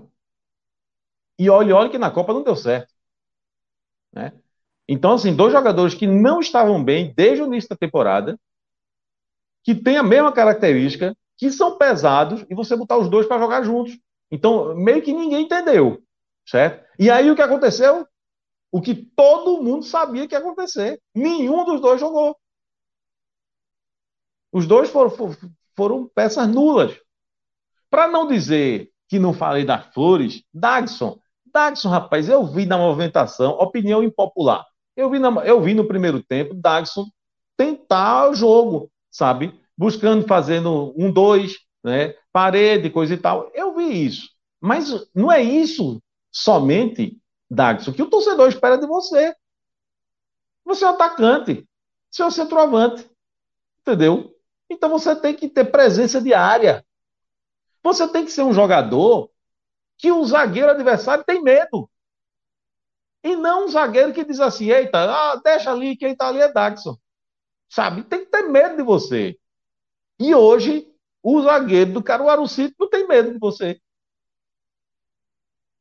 Né? Então, assim, é, eu, eu sendo Daxon, vou dizer uma coisa, eu sendo Daxon, companheiro, eu vou dizer uma coisa, sendo, sendo muito honesto, Daxon, cá pra nós, velho, cá pra nós, assim, tu não tem habilidade com outra coisa não, velho. Assim, velho, não sei, pode ser uma sabe, é, levantar uma parede, sabe, pintar uma coisa. Eu não sei, velho, mas assim, porque não parece futebol. Eu, eu, tô, eu tô falando sem sacanagem, não tô tirando onda, não. Não, parece só, que cara, futebol cara, não é teve, tua praia, velho. Mas ele teve um bom desempenho ano passado é, no moto, que na divisão que é a que o Santa vai jogar. Ô Felipe, e só uma informação aqui que é, teve uma, ano passado, né, quando ele tava, quando ele se destacou no, no moto, ele deu, deu, até uma entrevista no jogo, eu não lembro qual foi o jogo, ele dizendo que passou dois anos afastado do futebol e abriu um lava-jato, né? Então, talvez o, o potencial dele seja esse aí. Ótimo, pronto. Então, se, meu irmão, se abraça. Já, já tem, já tem o esquema. Olha, abraça apertado aqui. Se abraça com lava-jato, porque essa é a sua salvação, velho. Porque se o seu futebol for esse, olha, não dá não. Sabe, não, não, não vai para frente, não. É. E, e olhe que a última vez que eu peguei no pé aqui de jogador foi embora, viu? A última vez que eu peguei no pé aqui de, de, de gente aqui. Precisou de levar tapa, não veio? É, não precisou, não precisa nem apanhar, certo? Inclusive, impo, é, opinião impopular. Eu teria mandado o Cabral embora, não. Diante do que eu vi. Veja. Rapaz. É. Não, mas veja, ele foi embora. Ele foi embora mais pela indisciplina, sabe? Não foi nem pelo futebol, sabe? Foi entrou no combo, né? foi o combo completo, assim. Mas assim, o que pesou, o fator foi a, foi a, foi a indisciplina, né? Pode dizer, eu não vou sair de campo. Ninguém já viu isso. Sobe a placa, aí fica o cabo lá querendo entrar e agora eu faço o quê? Não, não faz nada, que o outro não saiu. Quem já viu isso? Né? Então, assim, é, entrou errado, né? os dois não foram bem, né? o Dagson menos ainda, Entrevista pós-jogo. Aí o professor Raniel admitiu que Dagson não foi bem, e inclusive disse assim, nas palavras do técnico, olha, a gente, eu, eu dei uma oportunidade para ele, é, porque eu achava que ele precisava de, de, dessa oportunidade. O David, ele não colocou o David porque o David tinha tido chikungunya, mas ele deu a entender que numa próxima é, David pode ser o titular. E eu acho que está certo, tá? Tirando, encostando é, é, Dagson. E aí ele disse que isso é natural, que você dá uma chance para um jogador, dá duas chances, três chances. Se ele, se ele aproveitar, ele fica no time. Se ele não aproveitar, aí você vai tentar dar uma chance para outro jogador. Então ele já está sendo muito claro, né? É, Dagson, provavelmente a gente não vai ver Dagson é, é, titular no próximo jogo, né? Vai pegar um banquinho, nem banco tá merecendo, viu? Tá merecendo nem banco. É, mas assim, titular certamente não vai ser. E aí, Michel Douglas, engraçado, né? Porque você, é, é, esse jogo é um jogo diferente, porque foi um jogo que o Santos ganhou depois na sequência de empate. Foi o jogo que ganhou, mas foi o único jogo que saiu vaiado, sabe? Porque até contra o Afogados, que foi no Arruda, sabe? E jogou muito mal, mas talvez o fato de ter buscado uma vitória ali no fim, coisa e tal, e passou, sabe? A, a, a, teve um. A vaia foi um negocinho ali ensaiado ali, mas não pegou a vaia do torcedor desse jogo contra o Afogados. Agora não. Agora foi o estado inteiro vaiando. Né? Então, é, por que eu estou dizendo que foi esquisito? Porque Michel Douglas, que foi somente o cara que fez o gol do jogo. Era para ter sido o herói, né? O herói do jogo, Michel Douglas. Me perdoe, muito mal também. Mas muito mal. Não pode viver de, de um gol porque uma bola sobrou ali na, na, tua frente, dentro da área, assim, não, não, não, pode viver disso. Sabe? O futebol dele, assim, de 90 minutos, é muito fraco. E aí, esses dois caras, sabe, o Michel Douglas e o Dax, sabe o que eles estão fazendo? estão criando o cenário, um ambiente perfeito para Pipico. Pipico que não deveria ter vindo, eu fui contra, eu não contrataria Pipico. Mas assim, diante do que eles estão produzindo, eles estão dando toda a oportunidade para que Pipico possa ter um bom início. Porque até, talvez, até um pouco de paciência a torcida do Santos pode ter com o Pipico, porque o que ninguém aguenta mais é Michel Douglas e principalmente Dax, né, de tão mal que eles foram. Né? Ah, então, assim, ah, foi um, um, um, um, primeiro tempo que o Cruz foi um pouco melhor, menos ruim, né? vamos, vamos chamar assim, mas é, começou a dar agonia o fato, a, a, a, a falta de finalização, de, de finalização perigosa, sabe? De, de, de, enfim, é aquele jogador que o Segundo não tem, aquele jogador decisivo, que, que quando ele pega na bola, ele dá um jeito, ele decide. É, então, é, começou a, eu comecei a ficar agoniado, né? Porque o tempo vai passando, o tempo vai passando. Não era para ter ido para o intervalo empatando. Não era. A gente está falando de um time muito frágil muito frágil e que provavelmente, assim, se não houver uma, uma mudança, se não houver uma coisa, é candidatíssimo rebaixamento. Né? Eu acho que diante do que a gente está vendo, assim, nesse, nesse começo, talvez só o Belo Jardim, que realmente é, parece ser o time mais frágil, né? Belo Jardim, eu acho que é o time mais frágil, mas tirando o Belo Jardim, que, que é, qual o Belo Jardim é mais frágil, é mais frágil, tá apanhando todo mundo, levou de 5 a 0 em casa, levou de, ser de esporte, tem saldo menos 14, a lanterna é mais fraco. Mas o Caruaru City, que é o vice-lanterna, tem uma particularidade. Não tem um gol no campeonato, pô. Um. E, a un... e quem viu o jogo hoje sabe que a única forma dele fazer um gol era só se acontecesse o que o Santa Cruz tentou duas vezes. Não havia outra chance. O, o, o Caruaru City, tocando a bola, arrumando, armando o contrato, não ia fazer esse gol nunca. É, é muito limitado o ataque. E nem o Santa Cruz, o, o, primeiro é brincadeira. O, o, Santa Cruz deu o primeiro gol, o cara simplesmente não fez. O segundo tinha uma chance imensa e o cara não acertou a barra. O cara poderia ter pelo menos acertado a barra, Henrique. Não acertou a barra. Mas foi uma, um vacilo de. O primeiro, Geazi, Baraca e o segundo, Quartu. Isso, 1 a 0 reta final, o Santa já vaiado. Já tinha, já tinha um princípio de satisfação. Foram as, as duas melhores oportunidades do Caruaru City foi, foram criadas pelo Santa Cruz. O Caruaru City não forçou o erro, não. Aquilo não é forçar o erro, não. Aquilo ali é erro técnico do Santa Cruz. No erro, não houve. Assim, é, tinha um cara ali até para roubar a bola, mas não foi uma, uma estratégia do Caruaru City implantada, tal, tal, tal. Não é, porque o time não fez isso até agora. É um time muito limitado que não tem um gol no campeonato e não parece ser acaso. Vai fazer o gol em algum momento. Tomara, é a cara do Central tomar esse golzinho. Mas, enfim, é... mas vai fazer o gol em algum momento. Mas nesse momento não tem e não, não parece acaso. É, exatamente. E veja que a gente entende por que, o time não tem um gol. Porque, assim, é, as duas oportunidades que, que, que, for, que o Santa Cruz deu, como se. Rapaz, é aquele presente que todo, todo atacante gosta de ganhar. Quando ele está, sabe, ali perto da, da, da, da, meta adversária. É um presente desse. O Santa Cruz deu dois. E um deles foi, assim, foi inimaginável. Né? E, e, assim, importante a gente lembrar que o Santa Cruz empatou contra o Náutico no Arruda e, levando um gol que foi um, um, erro de saída de bola do Santa Cruz. Então, assim, me preocupa. É muito bem o estilo de jogo do técnico, Raniel, que ele gosta de tocar a bola, de sair jogando, coisa e tal. Mas ele precisa colocar na cabeça do jogador, e ele disse isso também na entrevista pós-jogo. Ele disse: Ó, tem situações que não adianta sair jogando. Então, tudo bem, é, é, é, ele conseguiu colocar isso na cabeça do elenco, de que é, tem que tocar a bola, coisa e tal, mas tem que colocar também na cabeça que, velho, aquilo não é lugar para estar tá brincando, não. Sabe? Então já, a gente já tem, num no, no, no, período muito curto de tempo, três erros graves assim de saída de bola do Santa Cruz. Um deles resultou em gol. E os outros dois não resultaram em gol porque o time era o Atlético City, o, o, o Caruaru City. Porque se fosse um time com um pouquinho mais de qualidade, um pouquinho. Se o jogo fosse Santa Cruz e Retrô, se o jogo fosse Santa Cruz e Salgueiro, se o jogo fosse Santa Cruz e Porto, o Santos teria perdido, o Santos teria levado a virada no Arruda. Então, preocupa a apatia do time, preocupa, preocupa a, a, a, a essa questão, assim, essa vulnerabilidade do sistema defensivo do Santa Cruz preocupa. Preocupa essa, essa, essa obsessão por saída de bola, que muitas vezes vai ocasionar um erro, preocupa. E, apesar disso tudo, aí tem uma preocupação maior, né? que é a total assim, é, é, é falta de artilharia né, dos que os, assim, lá na frente. Essa coisa não tem.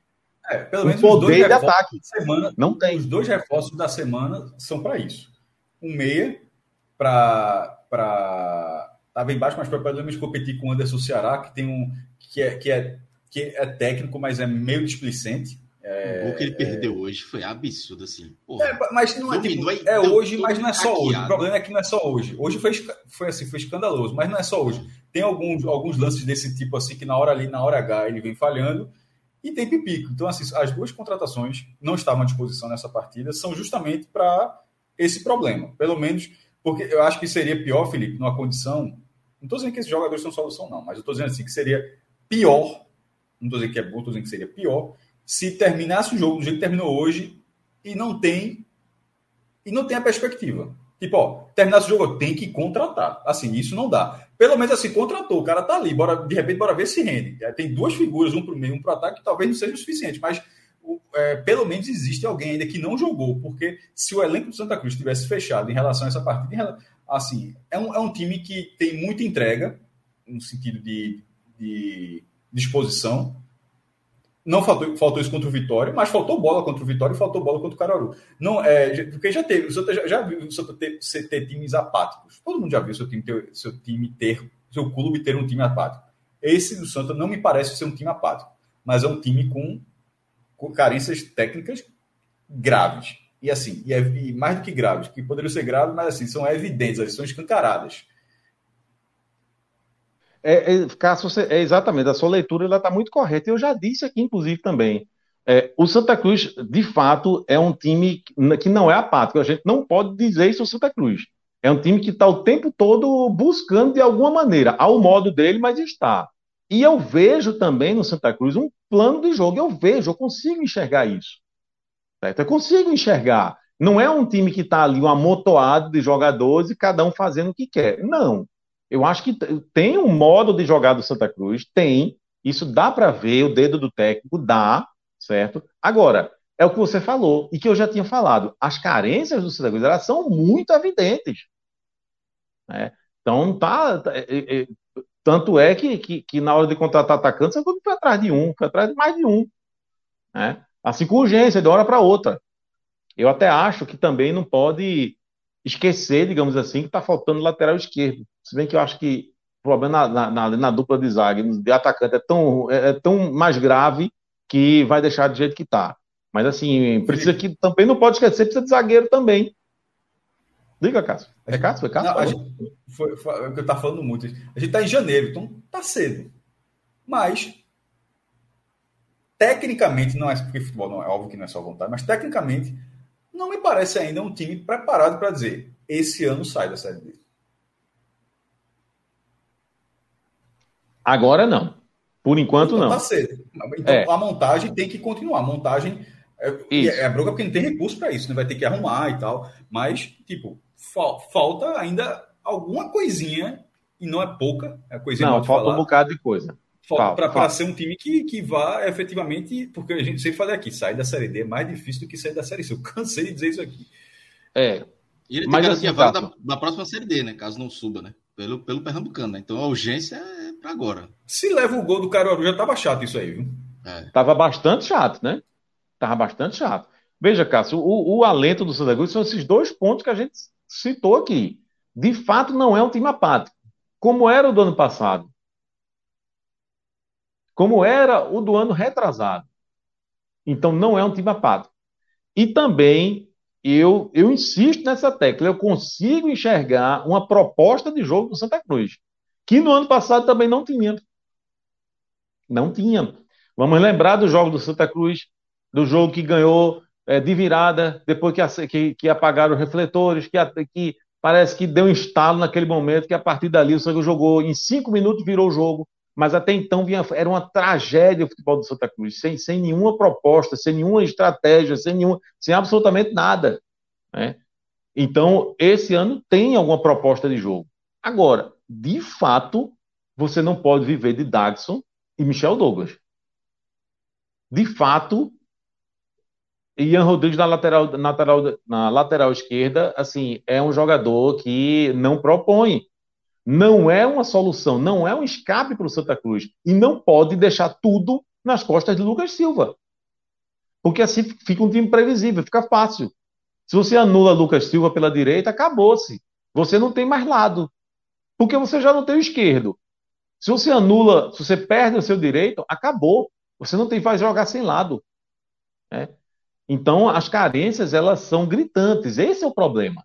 É que não é que o Santa Cruz está com dois atacantes que são meia boca. Não, o Santa Cruz está com dois atacantes terríveis, que não servem nem para ser reserva. Ah, eu, eu não sei, eu, o Dagson eu acho que está com os dias contados na rua. Eu já estou aqui antecipando, sabe? Porque o futebol apresentado até agora, assim, ele é, ele, ele é nulo, assim, para o que ele se propõe a fazer. Eu até fiz uma ressalva para ser bonzinho com ele hoje. Eu disse: olha, eu vi ele tentando ali é, fazer um dois, tá, é, é, é, parede, coisa e tal. Eu vi. Mas não é isso, companheiro.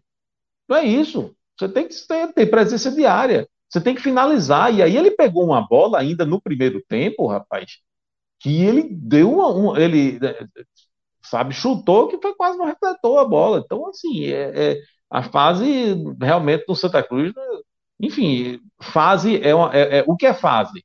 O que é fase ruim? É um ano inteiro? São dois jogos? É três jogos? Porque no caso dele, desde que chegou.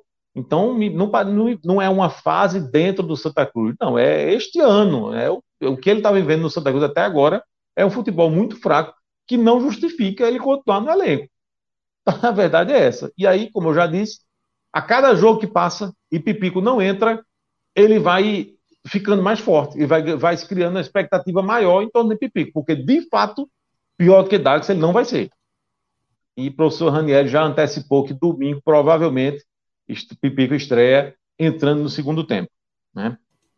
E ele falou de Dax meio que já tirando o time, né, Felipe? Já tirando o time. que vai sair, né? Tirando o time. Ele até disse assim: a gente, eu, eu achava que ele merecia uma oportunidade, mas não correspondeu então, quando isso acontece, é natural a gente dar oportunidade para outro jogador. Então, ele já disse, ele foi muito franco, foi franco até demais, né, professor? Essas coisas não precisam ser fora do vestiário, só no vestiário, né? É, é pô, é foda, o jogador é foda, pô. É, o cara tá, tá, tá me queimando aqui para entrevista, pô. Mas assim, ele, ele foi, ele falou exatamente com essas palavras que eu disse. Então, ele, ele já disse, né, que David não foi o titular porque ele estava com o chikungunya até pouco tempo. Né? E aí, se, sem opção, ah, isso aí é outro problema do Santa Cruz, banco. Né? Ora, se ele botou como titular Dagson e Michel Douglas, meu banco vai ter quem? Veja que a, aquele primeiro giro ali de substituições de Santa Cruz, ok. Ali, Marcelinho, David, não sei o que, tudo bem. Nenhum dos dois jogou, é, é, fez uma grande partida, não, mas assim, conseguiu, mesmo que num dia que eles estavam mal, digamos assim, eles cons conseguiram ali manter o, o nível que o, o, padrão ali técnico daquela partida. Mas aí quando vem um segundo jeito de substituição, aí lascou, velho. Não é do Anderson Paulista da vida, sabe? Baraca entrou mal. Então, assim, é, é, é, é a falta de peça de reposição, né, que, que é outro problema do Santa Cruz também. É, o problema é, tá faltando titular certo? Está faltando titular, está faltando centroavante, não está? Pronto. Vamos admitir que a gente nem sabe se isso vai acontecer, mas vamos admitir que Pipico chega, chega bem, veste é nove, é minha, coisa e tal, certo? Aí bota alguém para o banco. Mas só que esse alguém não serve para ser banco. Então você tira esse jogador muito ruim do time titular, mas ele também não serve para ser banco, não. Mas aí o Santos tem, tem, tem condições de contratar? Tá mais atacantes ainda? Ainda tendo deficiência da defesa? Então, a falta de dinheiro faz isso, né? Proporciona essas coisas, assim, é, é, é, cobertor curto, e aí você vai escolhendo onde é que você vai mexer. Né? Enfim. Felipe, vamos aproveitar aí e já vamos entrar para os destaques individuais. Veja, o seu comentário já deu, acho que já deu alguns spoilers, né? Mas Crave aí, se quiser falar, cravar um pódio, já positivo e negativo dos destaques. Veja, pai, vamos, pro, vamos falar do lado bom, né? Eu preciso, eu queria destacar o nome por uma questão de justiça, embora tenha tido uma indefinição ali, certo, no lance, mas assim, de, certo, de certa forma, Geazi continua me surpreendendo, tá? Porque ele inclusive fez uma boa defesa. É, então não é um longe de ser, ele é hoje longe de ser o jogador que está comprometendo o time, que eu pensei que ia ser. Eu errei, estou admitindo. Eu sempre tive um medo muito grande. Quando disseram assim, ó, o goleiro vai ser Geaz, eu digo, tô, acabou. Tá, chutou e gol. Né? Essa era, é, era, mas essa, eu tô admitindo aqui com minhas fraquezas, né, meus erros, enfim, errei. Eu pensei, lascou. É, e, mas não é, ele, longe de ser o jogador que está comprometendo. Então, inicio fazendo esse, esse, esse, esse registro, certo? Não foi o melhor em campo, mas não está comprometendo, e eu acho que é justo aqui fazer essa, essa referência, né? Essa, é, trazer essa lembrança. Mas, assim, o, o, o melhor jogador do Santa Cruz, assim, não, não tem muito esforço, né? É, é Lucas Silva. É Lucas Silva. É, é, o único, é, é, um, é, um, é, um, é o é melhor coisa, assim, do Santa em quase todas as partidas do Santa. Em quase todos os jogos, cara. Em eu quase tô todos quase os jogos. todos porque eu não me recordo, assim, para precisar. Mas eu não estou me recordando. Eu acho assim, é um negócio, é, uma, é um, um, uma participação muito boa, muito boa muito mesmo. Boa. Assim. E, e uma grata surpresa, porque a temporada passada dele não foi boa.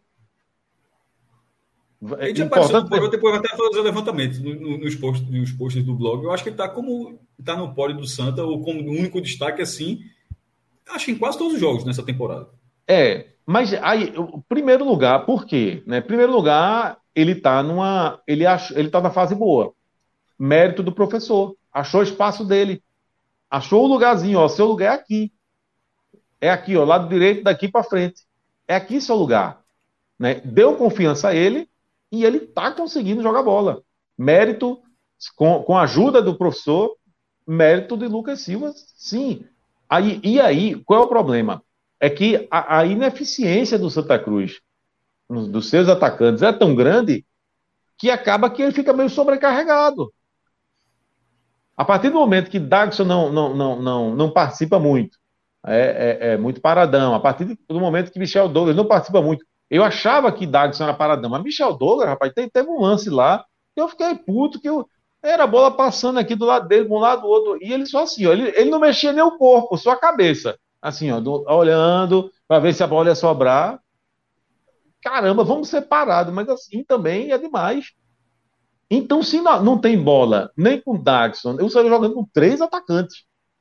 E aí, dos três atacantes, dois pegam muito pouco na bola, participam muito pouco, então a jogada do Santa Cruz ela fica muito concentrada em Lucas Silva. E aí, naturalmente, ele aparece. Só que ele tá aparecendo bem. Rapaz, ele fez um. Ele, ele não fez um gol, né? Porque não foi validado o gol. Mas ele botou uma bola para dentro ali, rapaz, driblando três jogadores Carol do City, e era, foi uma pintura. Foi uma pena. Um negócio daquele era nem para. Esquece, não foi mão na bola, não. Esquece, era para ter validado.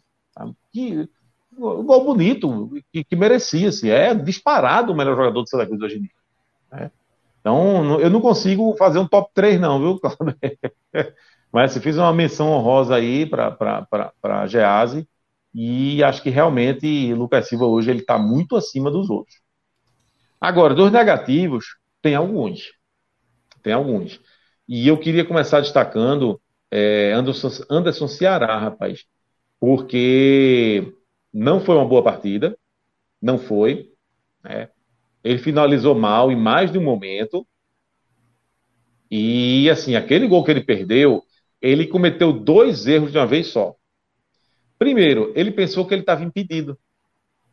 Né? E aí ele atrasou um pouquinho, mas, primeiro lugar, você não estava impedido, Anderson Ceará. Não estava. Quem olhou, acompanhou o lance, mais ou menos na posição que eu estava, porque eu estava ali, naquele lado direito, assim, é, é, mais ali perto da barra do, do, do ali do lado do, do canal, é, eu estava bem na linha, assim, você não estava impedido. E outra coisa, mesmo que tivesse, mesmo que você ache que está impedido, não é seu papel você se denunciar que está impedido. Deixa a arbitragem dizer que você está impedido, companheiro. Se ela não disser, siga, o, prossiga o lance normalmente. Né? E aí eu não sei se talvez até por achar que estava impedido, se desconcentrou, sei lá o que danado foi, a finalização dele foi, digamos assim, bizonha. né? É, é, é, é, o que? A necessidade de tentar fazer o difícil, sabe? Eu não entendi. Por quê? Sabe? Era tão fácil. Sabe? O goleiro estava Dominou vendido. bem, né? Dominou bem a bola. Fazer o simples ali, né? Fazer o simples. O goleiro estava vendido, cara. Não tem necessidade. É outro problema que alguns jogadores do Santa Cruz têm, sabe? É de, no momento desse, no momento decisivo, na hora de fazer um gol, é que é ajeitar demais, que é enfeitar demais. Ronaldo Fenômeno fez um gol de bico na Copa do Mundo. Sabe por quê? Ele fez um gol de bico na Copa do Mundo. Porque era a maneira mais fácil de fazer o gol. Foi simples. Então, assim, é, o importante é você fazer o gol. Não precisa fazer gol bonito. Se, se fizer o gol bonito, ótimo. Vai ser aplaudido, vai ser. Enfim, mas não precisa. É melhor você fazer o gol. Até para não ser vaiado. E foi, né? Não, não foi uma boa partida. É... O problema de Anderson Ceará, que eu já tinha dito aqui também, é que em alguns ele é o, o, jogador ali mais lúcido do meio de campo do Santa Cruz. Em alguns momentos ele ele ele, ele é um jogador de mais habilidade ali. É, com, é, é, nos pés dele saem, digamos assim, as melhores jogadas do Santa Cruz. Mas por outro lado é o jogador que mais erra. É o jogador mais desatento do meio de campo do Santa Cruz. É o jogador que às vezes está tá dormindo, né? Está sonolento. E, e esse jogo foi um desses jogos, foi um desses casos que ele estava meio sonolento. Então Tá entre os piores também. E aí, assim, para não colocar 12 jogadores ou 13 entre os piores, ou 10, tá? a gente tem que falar de poucos, mas assim, feita essa referência antes do Ceará, aí são os dois atacantes, né? Assim, Dagson e Michel. E eu vou botar Michel Douglas. Ah, mas Michel Douglas fez o gol da vitória. Eu vi, que eu não sou doido, eu estava no estádio, eu vi. Mas vocês viram todo o restante? Eu já tô, eu já eu tô na defensiva aqui. Eu tô discutindo contra alguém me questionando que eu nem sei se está questionando.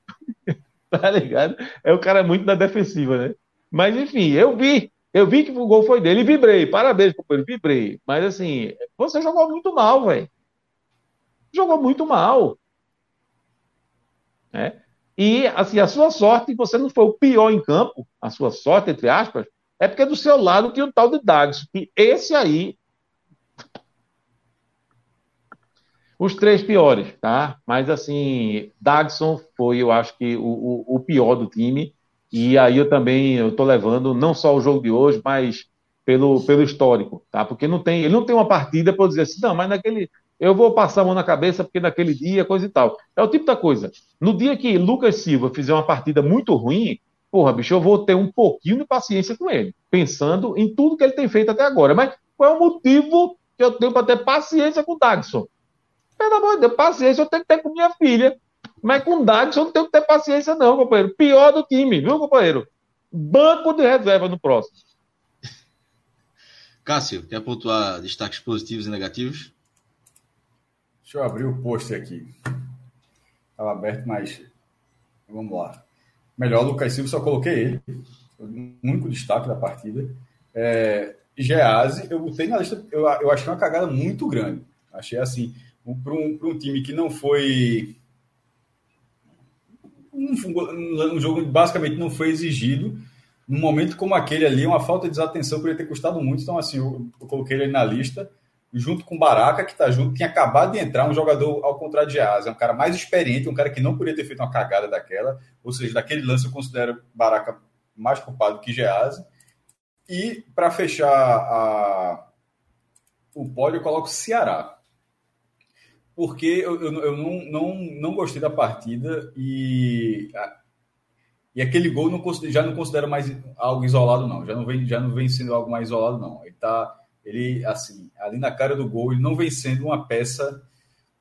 Não, não sei se é atenção, tipo, enfim, tá, tá faltando algo e em algum momento pode custar. Não custou hoje, mas em algum momento pode, pode ser algo decisivo para o numa classificação, num, num clássico, num mata-mata, em algo, em algo do tipo. Aquilo não, é, aquilo não é um lance que você fala, ah, mesmo, foi a luz, foi o besouro, foi. Assim, não, aquilo ali. Ele tem que acertar pelo menos a barra Ele não pode, ele não pode, no lance daquele, ele não acertar a barra. Porque aí bateu na barra, o goleiro defendeu, bateu na trave, a bola riscou ali, mas não acertar a barra é muito complicado num lance como aquele. Então é isso. Encerrando aqui a análise do Santa Cruz. Felipe, quer adicionar mais alguma coisa? Ou... Não, só para fechar mesmo, assim, é, já foi dito, tudo já foi dito, né? Mas assim, é, é, o que tem que se ter em mente é o seguinte: era um jogo em que você é, a, a, a, as oportunidades era muito fácil aparecer uma oportunidade, né? E o Santa perdeu um na cara do gol como essa de Anderson Ceará. É, mas assim, vai ter jogo que as oportunidades não vai ser assim, porque você encontrar um, um adversário extremo, assim, muito mais difícil, extremamente bem posicionado defensivamente. Então, talvez você só tenha uma oportunidade do jogo inteiro. E se for uma dessa aí, companheiro, tem que botar a bola para dentro, porque senão você vai perder o jogo. Então é isso. Felipe, se quiser pode descansar. Tiago Minhoca já chegou por aqui. Vamos falar da vitória do Fortaleza sobre o Sergipe pela Copa do Nordeste. Já passamos do triunfo do Vitória, a vitória do Santa. Agora vem mais um resultado aí do Fortaleza na Copa do Nordeste. Pode descansar, Felipe. Deixa eu me despedir então, pessoal. Prazer aí mais uma vez. Minhoca, sou teu fã, tu sabe disso, né? Tu é meio traíra, Minhoca é o seguinte, eu vivo dizendo que sou fã de Minhoca, mas quando ele tem um miserável, tem uma oportunidade de tirar onda, ele, ele tira, com esse jeitinho dele. É. é, é normal também, faz parte. Eu acho que a, a, troca de amizade também envolve um pouco isso. Então é natural. Então Valeu, é pessoal. Bom programa aí para vocês, tá? Valeu mesmo. Valeu, é. valeu Felipe. Minhoca, boa noite. E antes, antes de você começar, vamos para a Beto Nacional, que você. Ontem a gente fez uma apostinha no, no, no Big Brother. E aí? E deu certo. Você a gente não Marília, não, né? Não, tinha, não, tinha colocado o Fred. Ah, não, mas tinha dado erro, foi verdade, tinha dado erro na, na aposta do, de Fred. Tinha dado erro, a gente não conseguiu concluir a aposta. Mas, teve mas... não teve, então. Não teve, foi. Então, bora... é. E se não teve, então bora lá fazer mesmo. O que é que tem de jogo amanhã? Amanhã é, é difícil ter jogo, mas. Não, tem, tem Já pode pensar no sábado aí, né? Pode no sábado, mas vamos ver se tem amanhã. No caso, já nessa hoje, né, nesta sexta-feira. Mas campeonato europeu, né? O sábado tem Supercopa, né? Supercopa bora, bora pro sábado, bora pro sábado. Melhor sábado mesmo. Bota aí, logo para começar, 20 conto no Bangu. Peraí. Sou Bangu no Rio. Sou Bangu no Rio. Pode estar Sim, mas Vitano, Vitano Bangu. Ah, tá bem, e tá bem no campeonato. Tá bem no campeonato carioca. Pode, pode olhar a tabela. Empatou, empatou com o ah, é. sub-20, sub-23 do Flamengo. Tá, tá lá, tá, tá, nas cabeças. O vice-campeão brasileiro de 1985. Vamos lá. Seguindo. É... Santos e Ferroviária. Esse Cruzeiro, aí, esse cruzeiro é bom para fazer duplinha. É, cadê? Cruzeiro, cruzeiro e é Atlético, né? Marca ele aí para gente deixar uma duplinha. Desce mais, tem, outro, tem outros estaduais aí. Aqui vai passar aí as principais ligas aí. Chega lá em Brasil, aí Brasil aparece uma porrada aí. Brasil aí, ó. Palmeiras e Flamengo. Palmeiras e Flamengo. Não, esse jogo vai ser sozinho. Né? Esse jogo a gente volta daqui a pouco. Bora só ver essa múltiplazinha aí. É porque o time vai ter muito jogo depois das seis e meia, né? Tem esporte retrô. Bora, bora esporte retrô. Ixi, mas... Eu não sei se já tá... É, já deve estar tá aparecendo, né? Tá não? Vamos botar esporte... O esporte retrô na ilha, né? Sete, sete da noite, né? Na, no sábado. Será que não tá no sábado, não? Não, então. Então tira o Cruzeiro. Cruzeiro acho que só funcionava como dupla. Começou o alarme aqui. Supercopa a gente vai em quê? Palmeiras. Rapaz. Tô assistindo Palmeiras, assim, começou um pouco marcha lenta, né? Como é que tá? Ambos marcam isso aí. Tá quanto? O Flamengo tá favorito nesse jogo, né? Tá, um, é, pode boa, né? 50. É. Cinquentinha. Ambos marcam. E agora, bora botar um real no campeão? Não é o resultado final, né? O campeão, né? É, mas não, na verdade tem a opção ali no campeão, não. Tem resultado final como empate. Tem, será tem... que não tem mais, mais embaixo, não? O, é, o campeão para ver se fica com. Porque se não for, é, empate é pênalti, né? É, empate é pênalti. Uh... E já aconteceu, né? Então já, vem acontecendo, na verdade, nos últimos dois anos. Nos últimos dois anos foram dois foram é, foi para os pênaltis. O que é que vocês acham? Empate, pro... Empate protegendo o Fla. Aí tá baixo, não, 1,33. É, não, tem, tem que escolher o resultado. Bora de quê, porra? Empatezinho ou Palmeiras? Ó, oh, empate é nula aposta Flamengo, a gente pode juntar com aquele Cruzeiro lá, não? Pronto. Gostei. Não, é Flamengo e o empate é nula aposta, isso, não? É, então, Flamengo, é empate é nula aposta. É. E junta com o Cruzeiro. É, mas o empate anula aquela aposta, não vai anular essa dupla, não. É, não vai anular tudo, né? Então é, é. melhor, colocar, é melhor colocar Flamengo, em vez de ser botar Flamengo direto e Cruzeiro. É, o Flamengo o empate tá baixo, né? Flamengo ou empate. Isso. Flávio. Vamos embora. 3h30. 3h30. Bota aí. 5,80 também, né? É o padrão, né? É. Então vamos embora. Bora. Beto Nacional, parceira do Podcast 45. Faça seu cadastro com o código Bom, Podcast 45. Importantíssimo o código Podcast 45. Temos aí. E baixa a primeira vez. É só, é. O, o, código é sempre o seguinte, é sempre na honestidade. O código é para, é tipo, de onde é que você vê? Eu ouvi podcast 45, pronto. Você, você, você, não vai precisar colocar isso todas as vezes, não. Você vai colocar uma vez, está resolvido. Não vai perder um real para fazer isso. É isso. Mas ajuda, é. ajuda um bocado a turma aqui. Ajuda um bocado. Então, esse podcast 45, o código na Bet Nacional, faça sua aposta. Se quiser seguir algumas apostas da gente, vale, viu? Isso quando a gente tá, tá acertando umas aqui que tá dando, tá dando certo. Então vamos lá para o jogo do Fortaleza, a vitória do Fortaleza por 1 a 0 sobre o Sergipe. Um jogo que foi da quinta rodada, né? Isso, do, do um jogo antecipado Isso. da quinta rodada da, da Copa do Nordeste. Jogo, jogo lá no PV. Fortaleza ganhou por 1 a 0 Minhoca. Gol de Thiago Galhardo no primeiro tempo. Placar até apertado, né? Mas mais três pontinhos para o Fortaleza, né? Fortaleza, seis pontos, 100% de aproveitamento, líder do grupo A. É... Como é que foi esse jogo aí? Foi, o placar diz o que foi o jogo. É, até a matéria fala no. Teve, teve um susto, né? Mas venceu e está na liderança do grupo A, né? É, o jogo em si, hoje no PV, foi um jogo.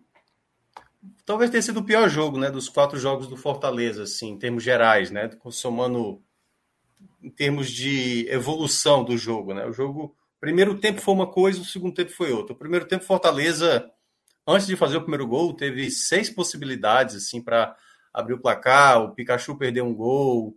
Ah, teve uma que foi o Poquetino, né, que era até o estreante da noite. Teve um chute de fora da área. Teve uma com o Romarinho, que tentou fazer um gol de chapa, acabou chutando para fora. Né? Acho, acho que era até melhor fazer o cruzamento. E o Fortaleza foi ali, tentando, tentando, tentando, e a equipe do, do Sergipe tentando se defender. Aí saiu o gol do Fortaleza, uma jogada pelo lado direito, né? O Dudu aciona o Pikachu, o Pikachu toca para trás, a zaga vai afastar, o, o, o, próprio Galhardo abre o placar.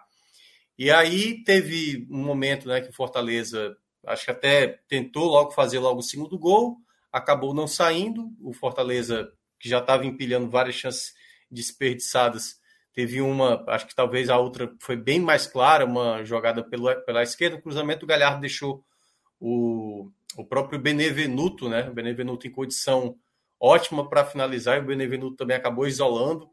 Ou seja, era o Fortaleza tirando a possibilidade de deixar o jogo tranquilo, um jogo para uma goleada, e não foi fazendo, não foi fazendo, e quase ali no, no primeiro tempo ainda toma até uma, um castigo, né? Porque o Arthur Bahia, se não me engano, o Igor Bahia, não estou lembrado, camisa 9 do Sergipe, que aliás foi o melhor jogador do Sergipe que eu achei, muito forte, é, ganhou Bahia. várias disputas.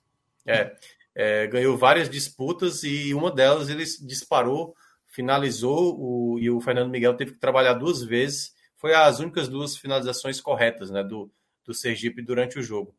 E, nesse, e aí, nesse período final do primeiro tempo, o Fortaleza ainda teve chance e teve uma situação bizarra. Aliás, teve duas situações inusitadas no jogo. A primeira foi logo no começo do jogo, né? O Brito saiu, levou, na hora que o goleiro do, do Sergipe foi tentar socar a bola, só socou o Brits. E o Brits apagou, teve que entrar ambulância e tal. O jogo ficou parado cinco minutos e tal, levou uma tensão, né?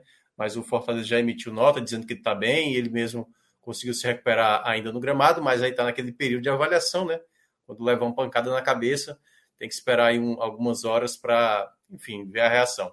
E o lance inusitado, e aí já no final do primeiro tempo, foi uma jogada, uma bola que, se eu não me engano, foi até do Poquetino, e o Pikachu disparou cara a cara com o goleiro. Ele não decidiu chutar, a decidiu rolar para o Romarinho, né? O Romarinho estava atrás da linha da bola. O Romarinho conseguiu proeza e acertar a trave. E na hora que o Romarinho chuta, também o Galhardo, que estava atrás da linha da bola, finaliza para o gol.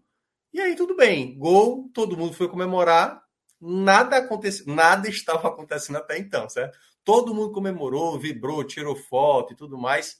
Quando está todo mundo se caminhando para o meio de campo, o árbitro, juntamente com o Bandeira, decide anular o gol. E aí ninguém sabe o real motivo. Né? Até agora ninguém sabe. Eu tentei olhar a súmula, não tem nada. O Galhardo chegou a falar na, na saída do, do, primeiro tempo que ele perguntou para o qual foi o que, é que foi alegado né, de impedimento, porque ele estava atrás da linha da bola, o, o Romarinho também estava atrás da linha da bola, e ele não falou nada, ele não explicou o motivo. Olhando pelo replay, a imagem que ficou frisada, a aparente, assim, o ângulo não é muito conclusivo, né? Mas dá a sensação que o Pikachu de fato está em condição legal. O Bandeira não assinala nada, não assinala, deixa a jogada correr. E na hora que ele dá o passo para o Romarinho, o Romarinho não estava impedido. E na hora que o Romarinho chuta a bola, também o Galhardo não estava impedido. E aí eu não sei por qual motivo ele anulou. Não sei se ele, sei lá, um minuto depois é que ele entendeu. Ih, eu acho que estava impedido. E marcou impedimento. Porque, de fato, Acho que foi um erro da arbitragem, apesar de que é, o gol do Fortaleza, eu fiquei com uma leve sensação também por conta do ângulo da câmera, não dá para ter certeza que o, talvez o Pikachu tivesse um pouco à frente, tivesse um pouco à frente.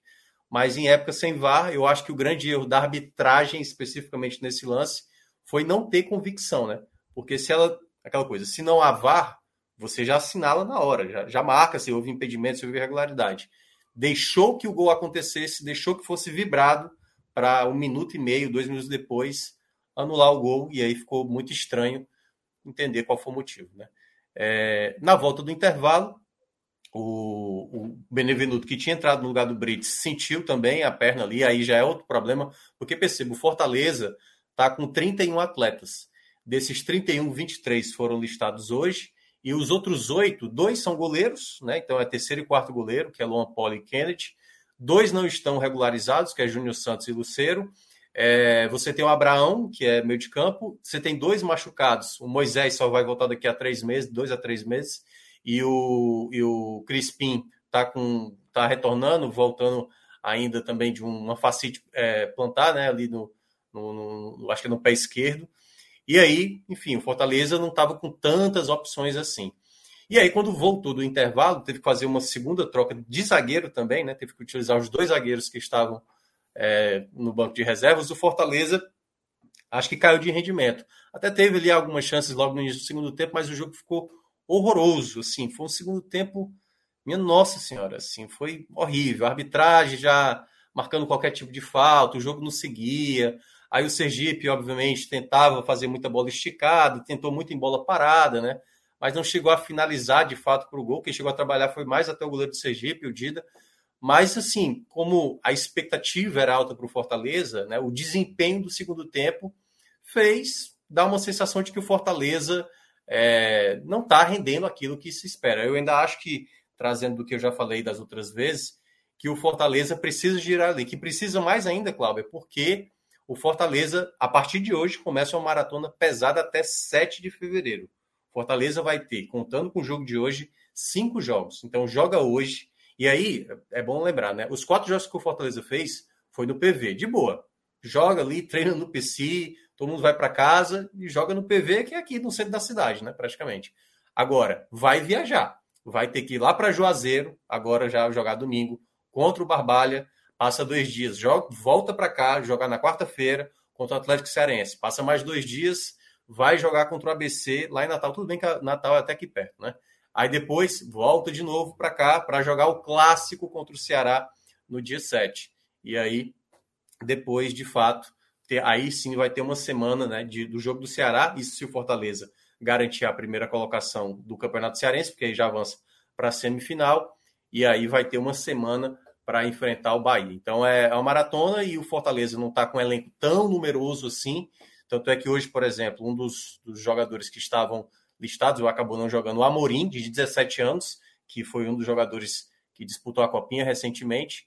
Então, de uma maneira geral, o Fortaleza é, não fez aquilo que se espera dele, né? Que é um time de mais qualidade, aproveitar as oportunidades que teve no primeiro tempo e no segundo tempo, não sei, imaginando, pode ser que tenha imaginado já segurar um pouco por conta da maratona de jogos que terá pela frente e alguns jogadores já saíram lesionados nesse começo de temporada. Pode ser que o time dê uma, uma puxada de freio de mão ali no final. E aí, Mioca, é, nesse, nesse contexto aí do, do Fortaleza, né, aquela análise que a gente faz do, dos grupos, é, ainda vai ter uma distorção, obviamente, né, por causa desse jogo aí antecipado, uhum. mas, mas um time do grupo A pontuando, né, e mais outra derrota para o time do, do grupo B, né, vai ficar... É, a gente vai ter uma noção maior na segunda rodada, né, na outra, no outro final segunda de semana. Terceira. É, acho que a segunda mas... e a terceira vai, é, acho que vai dar uma noção melhor, Cláudio, porque os times do grupo B serão mandantes na segunda e na terceira rodada. E aí a gente vai ter uma noção, mas assim, a gente já imaginava que o grupo A era de mais peso, né? Além do Fortaleza, e o Fortaleza, que independentemente do time que vai enfrentar, terá o status de favorito, não necessariamente que vá vencer o jogo, até porque hoje, por exemplo, né, é, só, só ganhou por um gol de diferença, mas é, a gente pode ver, né, aquilo que a gente tinha comentado na outra live, uma possibilidade de uma prevalência do grupo A em número de pontos comparado ao grupo B. Mas como as próximas duas rodadas serão como mandante, aí a gente vai ver é, de fato se esse desempenho vai estar tá prevalecendo, até por conta de alguns confrontos que a gente ainda vai, vai acontecer agora que nós estamos no começo da Copa do Nordeste. É bom lembrar que no, no jogo da segunda rodada, em que o Fortaleza vai jogar contra o ABC, hoje saiu né, uma matéria é, acho que a gente fez né, na linha 45, né, que o, a, o Ministério Público lá do Rio Grande do Norte solicitando exatamente, solicitando, né, já determinando, e amanhã acho que a CBF vai ser comunicada, de torcida única. E aí, enfim, gera todo um bafafá, né, e tal, porque o jogo do Fortaleza e, teoricamente, o jogo do América de Natal não, né? Quer, dizer, não sei, porque eu não, não sei se, se, já teve esse duelo, mas em todo caso, é, vai ser é, sem público do Fortaleza, para esse jogo da segunda rodada, mas o que é mais importante para o Fortaleza nesse início é tentar logo não deixar para jogos da Copa do Nordeste, da reta final, se tornar um, uma, uma carga emocional muito pesada. Né? Eu acho que quando chegar nas últimas rodadas, o Fortaleza já tem que estar tá encaminhado com essa classificação. Então, não, acho que a vitória de hoje já era uma possibilidade de você, talvez até fazer um saldo melhor, né? Para não, não, só a classificação, um mando, né? Tipo, a é. campanha de Fortaleza não é, é só classificação, é, é, é ser mandante no mata-mata. É. E ainda pode futuramente, porque sim, acredito eu, certo? Porque tem um jogo que é com o Náutico, que está previsto para o jogo da volta da terceira fase da Libertadores. Esse jogo contra o Sergipe foi antecipado, porque ele cairia no mesmo meio de semana que era o jogo da volta do Fortaleza da segunda fase, que é quando o Fortaleza ingressa contra o Deportivo Maldonado. Por isso que foi antecipado para cá. O jogo contra o Náutico, que é da sétima rodada, se não me engano, sétima rodada, esse jogo ele está previsto por meio de semana do jogo da volta da terceira fase. E acho, acho que a CBF vai antecipar isso de maneira. Porque, assim, se o Fortaleza garantir o primeiro lugar do, do, do Cearense ali na, no grupo dele, ele já vai, ele vai, vai ter dois, é, dois finais de semana folgados. E possivelmente, dia 26 de fevereiro, eu imaginando, fazendo minha, minhas projeções, seria a data para alocar esse jogo é, Fortaleza e Náutico. Então, an antecipar também esse jogo pode acontecer. O, o Náutico tem um jogo contra o Ibis, né, dia 26. É, mas joga mas aí, 21 contra o Vitória, né? Aí talvez seja é, uma... esse, esse jogo do Náutico, até olhei em termos, porque eu sempre olho o efeito cascata, né? Onde é que vai sobrar onde, né? O jogo do Náutico pode ser jogado na data que seria o jogo contra o Fortaleza, porque, se eu não me engano, eu acho que o Náutico joga no domingo e depois joga no sábado. Então, teoricamente, daria jogar numa quarta-feira. Né? Numa quarta-feira daria para jogar, mas aí a gente só vai saber mais para frente, porque se eles decidirem após o resultado do Fortaleza na Libertadores, aí já não vai ter espaço no calendário. E aí eu não sei como é que eles vão fazer é, em meio a tudo isso, né? Com, com Libertadores, Copa do Nordeste e tal, e Campeonato Estadual. Mas, em todo caso, o Fortaleza conseguiu a vitória, né? Acho que ainda não é o Fortaleza que se imaginava, e a gente vai falar daqui a pouco sobre jogadores individuais. Acho que, de uma maneira geral, esse trabalho do Voivoda é natural. Eu estava até acompanhando o finalzinho do jogo do Fluminense, né? O nosso amigo Gabriel Amaral, que até era para estar tá hoje aqui, né? E disse: não, vai ter o jogo do Fluminense. Pois é, tu acompanhar o jogo do Fluminense, levou fumo com o jogador. Empatou, um a um. Empatou com um jogador a mais, tomou o gol com um jogador a mais. Enfim. E, e, é um pouco, e é um pouco, sabe, Cláudio, que eu vejo assim, às vezes, é em todo começo de temporada a gente fala isso, né? Tem times que se espera muito e não sei o quê, e o futebol é abaixo e tal. E eu acho que Fortaleza apresentou o primeiro tempo como se fosse um time que fosse golear. O segundo tempo foi um time que foi muito acomodado, muito erro, muito erro. E a, e a gente está vendo isso, né? Jogadores pegando ritmo, jogadores errando demais é, a gente tem que fazer uma certa ponderação, porque esse período do último jogo do ano passado, em novembro para cá, foi uma pausa mais longa, né? Fazia tempo que, acho que desde a época da pandemia que a gente não tinha uma pausa tão esticada como foi. Mas eu acho que o Voivoda ainda está vendo. Eu acho que algumas composições de combinação de meio de campo, por exemplo, hoje ele fez Zé Wellison com Lucas Sacha, não acho que é uma combinação muito boa. É, hoje teve a estrela do Pochettino, um jogador de bom passe, né, bom, bom refino. Romarinho hoje é, não, encaixou muito bem com, com, a, com o Galhardo e tal. Apesar de que, no geral, acho que o Fortaleza tem algumas lacunas de característica. Né? Acho que com a regularização do Luceiro e do Júnior Santos, eu acho que ele passa a ter mais possibilidade de rodagem e alguns atletas podem ser mais utilizados para outras funções. Então, esse momento do Fortaleza é tentar sempre vencer os jogos para limpar, né, assim, a pressão dos jogos futuros. Cássio, só fazendo um parêntese né, do jogo e um ponto que Minhoca citou, que é o jogo do ABC contra o Fortaleza, torcida única, é, no Frasqueirão. E o, o, pedido do Ministério Público, na né, recomendação, foi baseado na confusão no Recife entre torcedores do ABC e que, junto com o do Náutico, com a, a torcida organizada do esporte. Vamos ter o Bavi, também torcida única. A sensação é que parece que vai ser um efeito cascata, né? Se continuar assim, principalmente na Copa veja só. Que é, que é ruim, né? No, o Bavi é uma, é uma regra que vale só no Antiga, Bavi. Né? É. Não mas, é. não, mas ela vale só no Bavi. Tipo, Bahia contra, sei lá, Jacobinense. É o time que, que, que mas foi já Vitória e Santa, né? Vitória e Santa, como teve semana passada. É, daquela, daquele jeitinho, botaram lá na torcida da Cruz, naquele, naquele lugar lá. Mas assim, qualquer outro time que jogar em Salvador tem torcida visitante e até outro, outros times baianos também. É só essa regra é só no Bavi. Nesse caso do Rio Grande do Norte, que seria para qualquer torcida visitante, e aí não sei, não tenho detalhes para saber se, se funcionaria. Teve recentemente, inclusive, um clássico ABC América e, e teve torcida, não sei se funcionaria nisso. Faz total diferença por quê? porque nesse caso o Ministério Público, beleza, fez a, o pedido de recomendação, de repente as, as autoridades acataram, a SBF vai lá, de repente acata, eu acho que tem que ser lá e louco.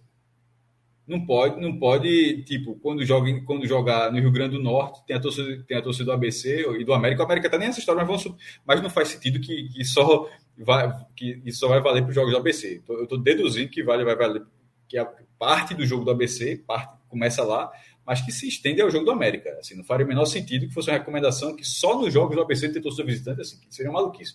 Vamos supor que fosse que seja nos dois. É, a, tipo, quando o jogo é Natal, você não tem torcedor visitante. Quando sai de Natal, eles têm torcedor visitante, aí não pode ser. Aí é o princípio da reciprocidade, que até existe no futebol. E durou até um, um brasileiro inteiro entre Palmeiras e Flamengo porque ah, teve um jogo que não teve torcedor do Flamengo no, no, palestra, aí o Flamengo foi lá e exerceu a reciprocidade do Maracanã sem ser punido, ó, porque permitia, era permitida eh, exercer essa reciprocidade, e o Palmeiras quis devolver reciprocidade. Assim, pelo amor de Deus, tá ficando maluco? Isso aqui era o outro que estava fazendo. Aí, se tu for devolver reciprocidade, o Flamengo vai devolver de novo a reciprocidade. Tu tem que aceitar aquilo e voltar a ter cenário. Então, assim, é, o que, estou dizendo isso porque só não, só não vai fazer sentido. Beleza, a torcida do Fortaleza não vai assistir o jogo lá em Natal, mas aí a partir de agora a torcida do ABC, então, é uma pena. Também não vai poder ver jogo nos outros estados, é isso, né? Porque... É, e aí o, o, problema todo é porque assim, beleza, aí o Fortaleza quer que alguma torcida que virá no próximo jogo como visitante não tenha. Não, mas aí, mas aí. Não, mas ele não, pode, ele não pode estender é, é, é, o fato de estar jogando sem torcida. Se, o negócio é só de Rio Grande do Norte. O que, o, o, ele só faria isso se fosse uma coisa que só se aplicasse a Fortaleza. Mas nesse caso é, ó, qualquer jogo no Rio Grande do Norte, em Natal, não tem mais torcida visitante. Beleza. Então, os times natalenses também não terão durante esse período, assim, porque não, não, eu não vejo muito sentido. O regulamento nem permite isso. O regulamento brasileiro, você não pode. É, é justamente é. o princípio da reciprocidade, é justamente isso. Você não pode fazer, ah, mas aqui o Ministério Público, a Justiça autorizou, tudo bem, mas quando for no retorno, vai ser, o outro time já vai ter esse direito. É. No brasileiro daria certo, né? Na Copa do Nordeste não dá porque não tem jogo da volta, né? Veja, mas esse time jogará fora de casa, não contra o mesmo, mesmo Não, eu sei, eu sei. É porque não vai ter o mesmo peso, porque, por exemplo, assim. Não vai ter a, a, a, reciprocidade literal, que seria contra o mesmo é, time, no isso. caso. Né? Porque o ideal seria ser com o mesmo time, porque teoricamente, por exemplo, se o ABC for esperar que a torcida do Fortaleza talvez seja mais possível de ter uma boa quantidade no jogo em Natal do que propriamente a torcida do Atlético de Alagoinhas, por exemplo. Né? Imaginando assim. Então, dependendo do contexto, fica um pouco mais apropriado para o clube, mas eu concordo com o Cássio, assim, talvez fosse tirar também a presença, né? Mas é, é algo que a CBF deveria logo estabelecer. Vamos ver como é, que, como é que isso vai ser isso, né? Assim, o Ministério Público faz a recomendação, isso não é, é o Ministério faz a recomendação, isso. ele não determina, não, vai, obriga, vamos, não é lei. É, não, exatamente. Vamos ver as autoridades, a, a, força, a segurança pública é que vai acatar, geralmente quase sempre acata, muito até porque se não acata, o Ministério Público recorre à justiça para acatar, ou seja, ele vai atrás. Então, por isso que chama recomendação, tipo, acata é recomendação, porque se não acatar a recomendação, eu vou entrar com uma ação. Uhum. Aí a galera acata a recomendação, mas tem que ver, vamos, vamos aguardar para ver como será isso. De repente já pode chegar, ó, e, e, com esta decisão, os times do Rio Grande do Norte, se for o caso, eu acho que é só uma questão de justiça, tá? Eu, eu quero sim, que sim a torcida de Fortaleza ou de qualquer outro time vá para Natal e que a torcida do ABC e do América sigam, até porque são torcidas que viajam também, que sigam assistindo em todos os outros lugares. O que eu acho que não, que não dá para ser é aqui não tem e fora o meu vai. Aí é, aí é foda. É, perde completamente o sentido, né? Mas vamos lá, voltar para o jogo. Minhoca, é, falando dos destaques, tem alguns comentários aqui. O Paulo Neto falando: esse tal do Pochettino é bola. E Natanael falando: Pedro Rocha foi o pior em campo. Tá, concorda aí com essas duas análises? Quais são os seus destaques positivos e negativos do, do Fortaleza?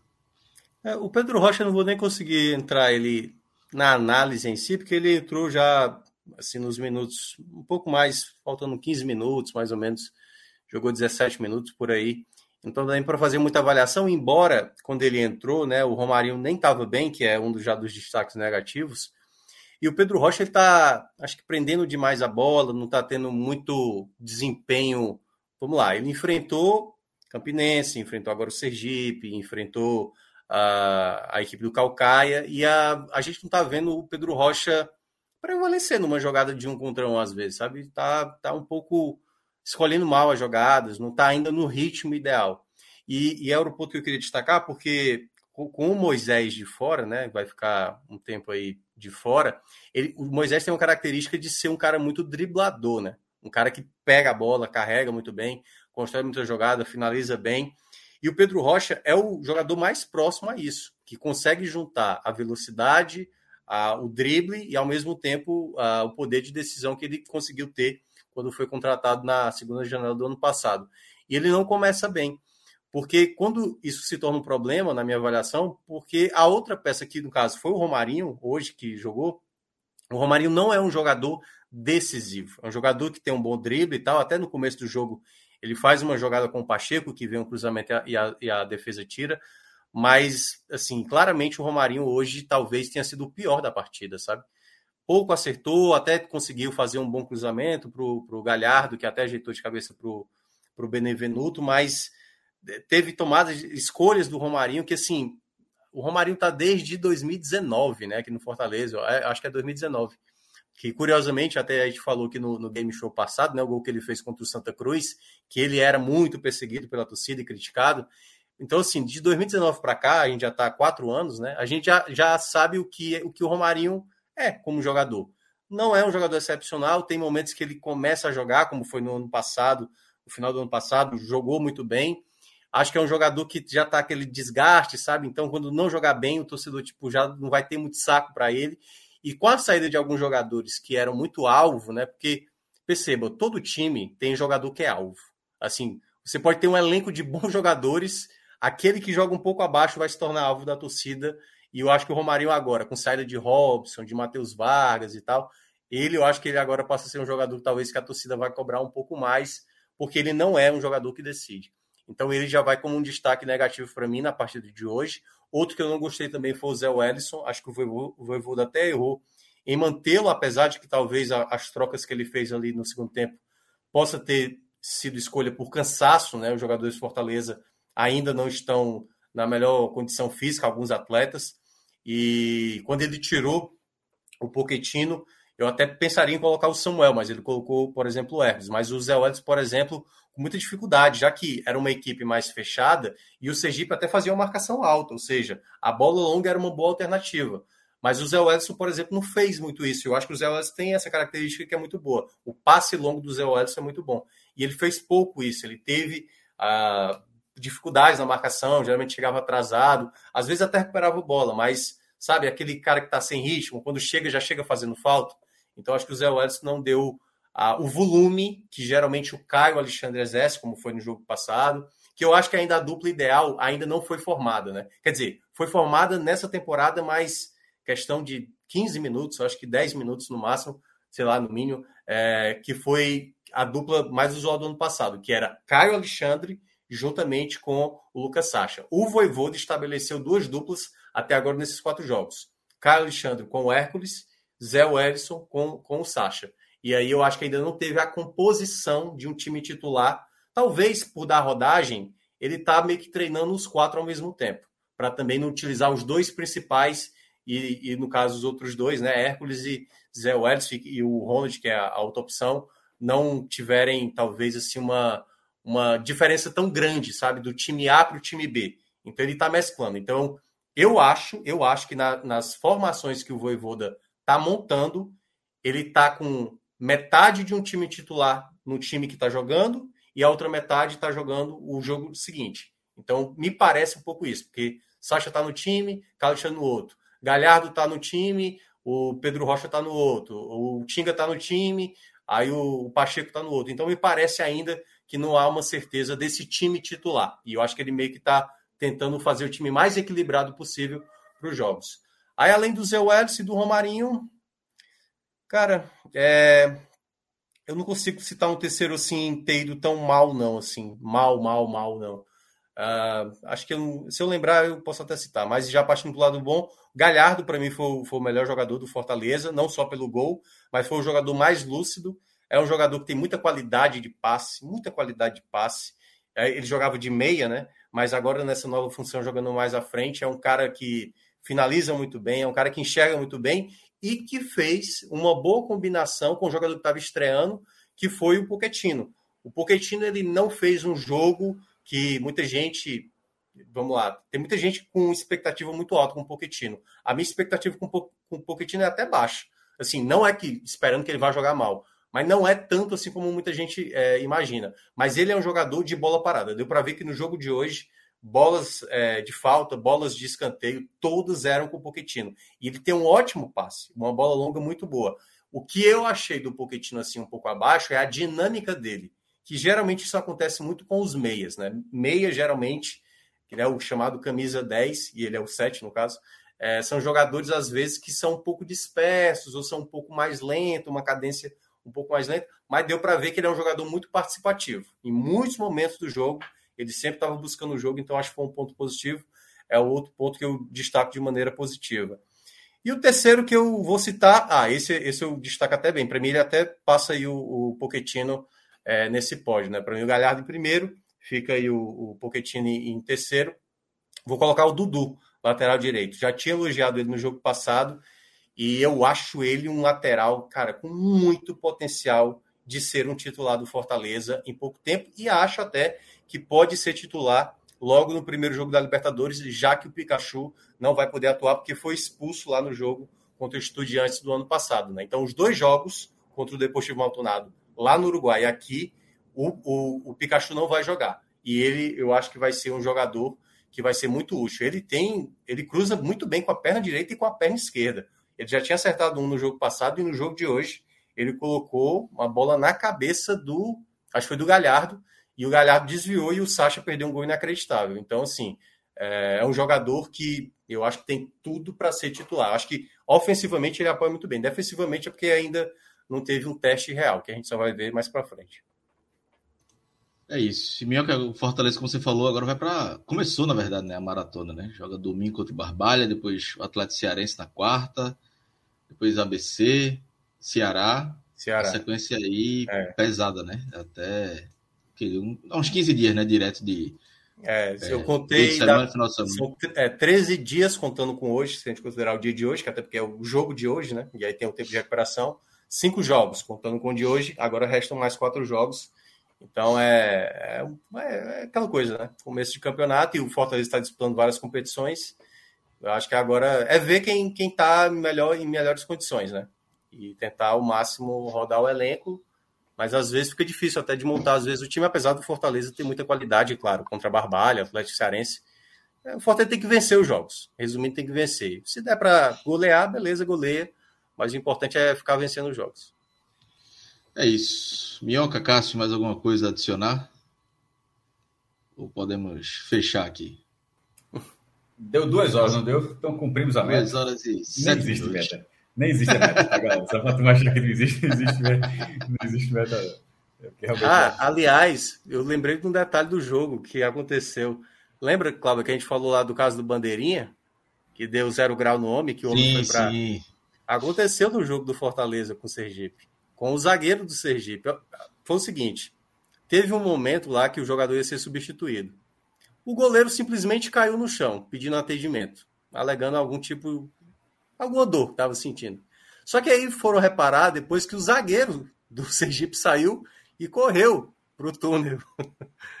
e aí o rapaz foi no banheiro. Ou seja, o goleiro do Sergipe fez cera para o homem resolver. Aí a torcida do Fortaleza começou a entoar quando o jogador voltou a gritar cagão, cagão. Isso eu, eu, eu acho, eu acho, eu acho que isso pode prejudicar o cara em campo. Não falando, falando assim, a galera pressionando dessa forma. Eu acho que o cara acusa, acho que o cara não leva. Psicológico, cara, não, cara, não. Psicológica bala. bala. É, agora o goleiro foi amigo, viu? O goleiro foi amigo. É. Foi... Teve o lance do Bandeirinha, não foi essa semana? Foi, a gente que a gente comentou é. aqui. Foi Campeonato Paulista, eu acho. É, foi, foi Botafogo de Ribeirão e Santo André, se não me engano. É. Ah, eu, eu, eu, achei meio amador. Pois é. Achei, eu achei um pouco amador. Mas é. O importante é que ele não perdeu a guerra. Segunda live da semana que eu tô terminando com assunto é gravo. E comigo, né? Todo, é... né? Ou seja, tem algum sinal aí, pô.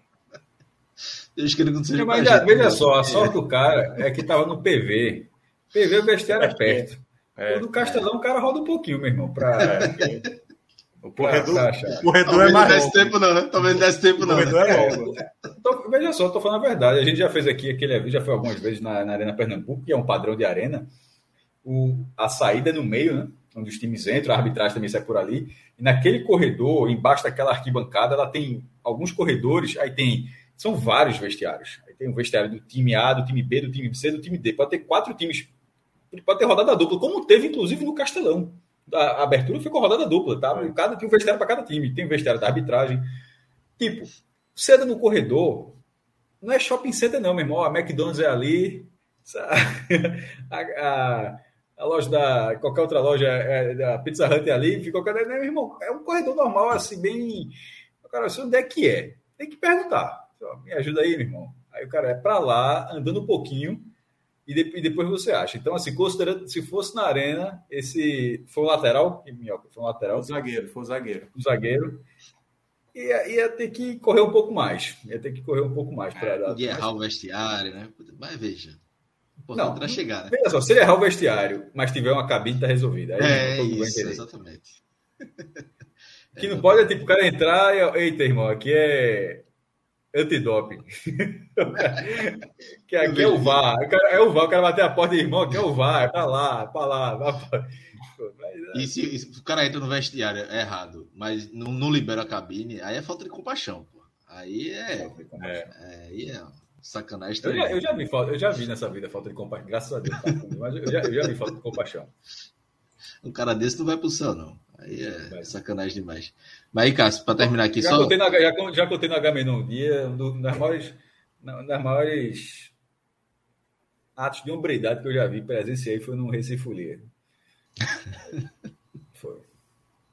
Recife Folia, foi, foi, ah, foi, foi foda. Mas eu fui apagar menor. Fica apagar menor, é. Mas aí o Guga Passo lembrou aqui, Cássio falou da meta de duas horas, disse que Guga Passo colocou aí. Cássio, desde 2014, a meta são só 45 minutos. Isso nunca aconteceu. Isso é, é, um grande erro, né? Assim, a gente foi um erro. Detalhe. Quando a gente falou 45 minutos, a gente achou muito, porra, que exagero, porra. Não sei o que. Ninguém vai achar esse negócio. 45 minutos, meu irmão. Bota 30 minutos, porra. Que era, era podcast 30 minutos. Ninguém vai achar 45, a gente vai falar 45. Aí aconteceu, todo mundo sabe, nunca ter tido um programa de 45 minutos. E com o tempo foi passando e a gente errou o nome. O nome era é, era para ser 45 pontos. É um nome muito. É. 45 é. pontos é foda, né? É. Resolvi para todo mundo, pô. É. Tirando Fortaleza, Fortaleza, 45 é, pontos Fortaleza é pouco o que Fortaleza fazer, mas no, no, cenário normal, vamos considerar um cenário mais comum, 45 pontos, meu irmão. Naquele, naquele o primeiro turno do ano passado, fazia sentido. O primeiro turno do ano passado da Série A fazia sentido. Fazer.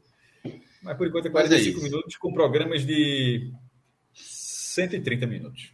É. Exatamente.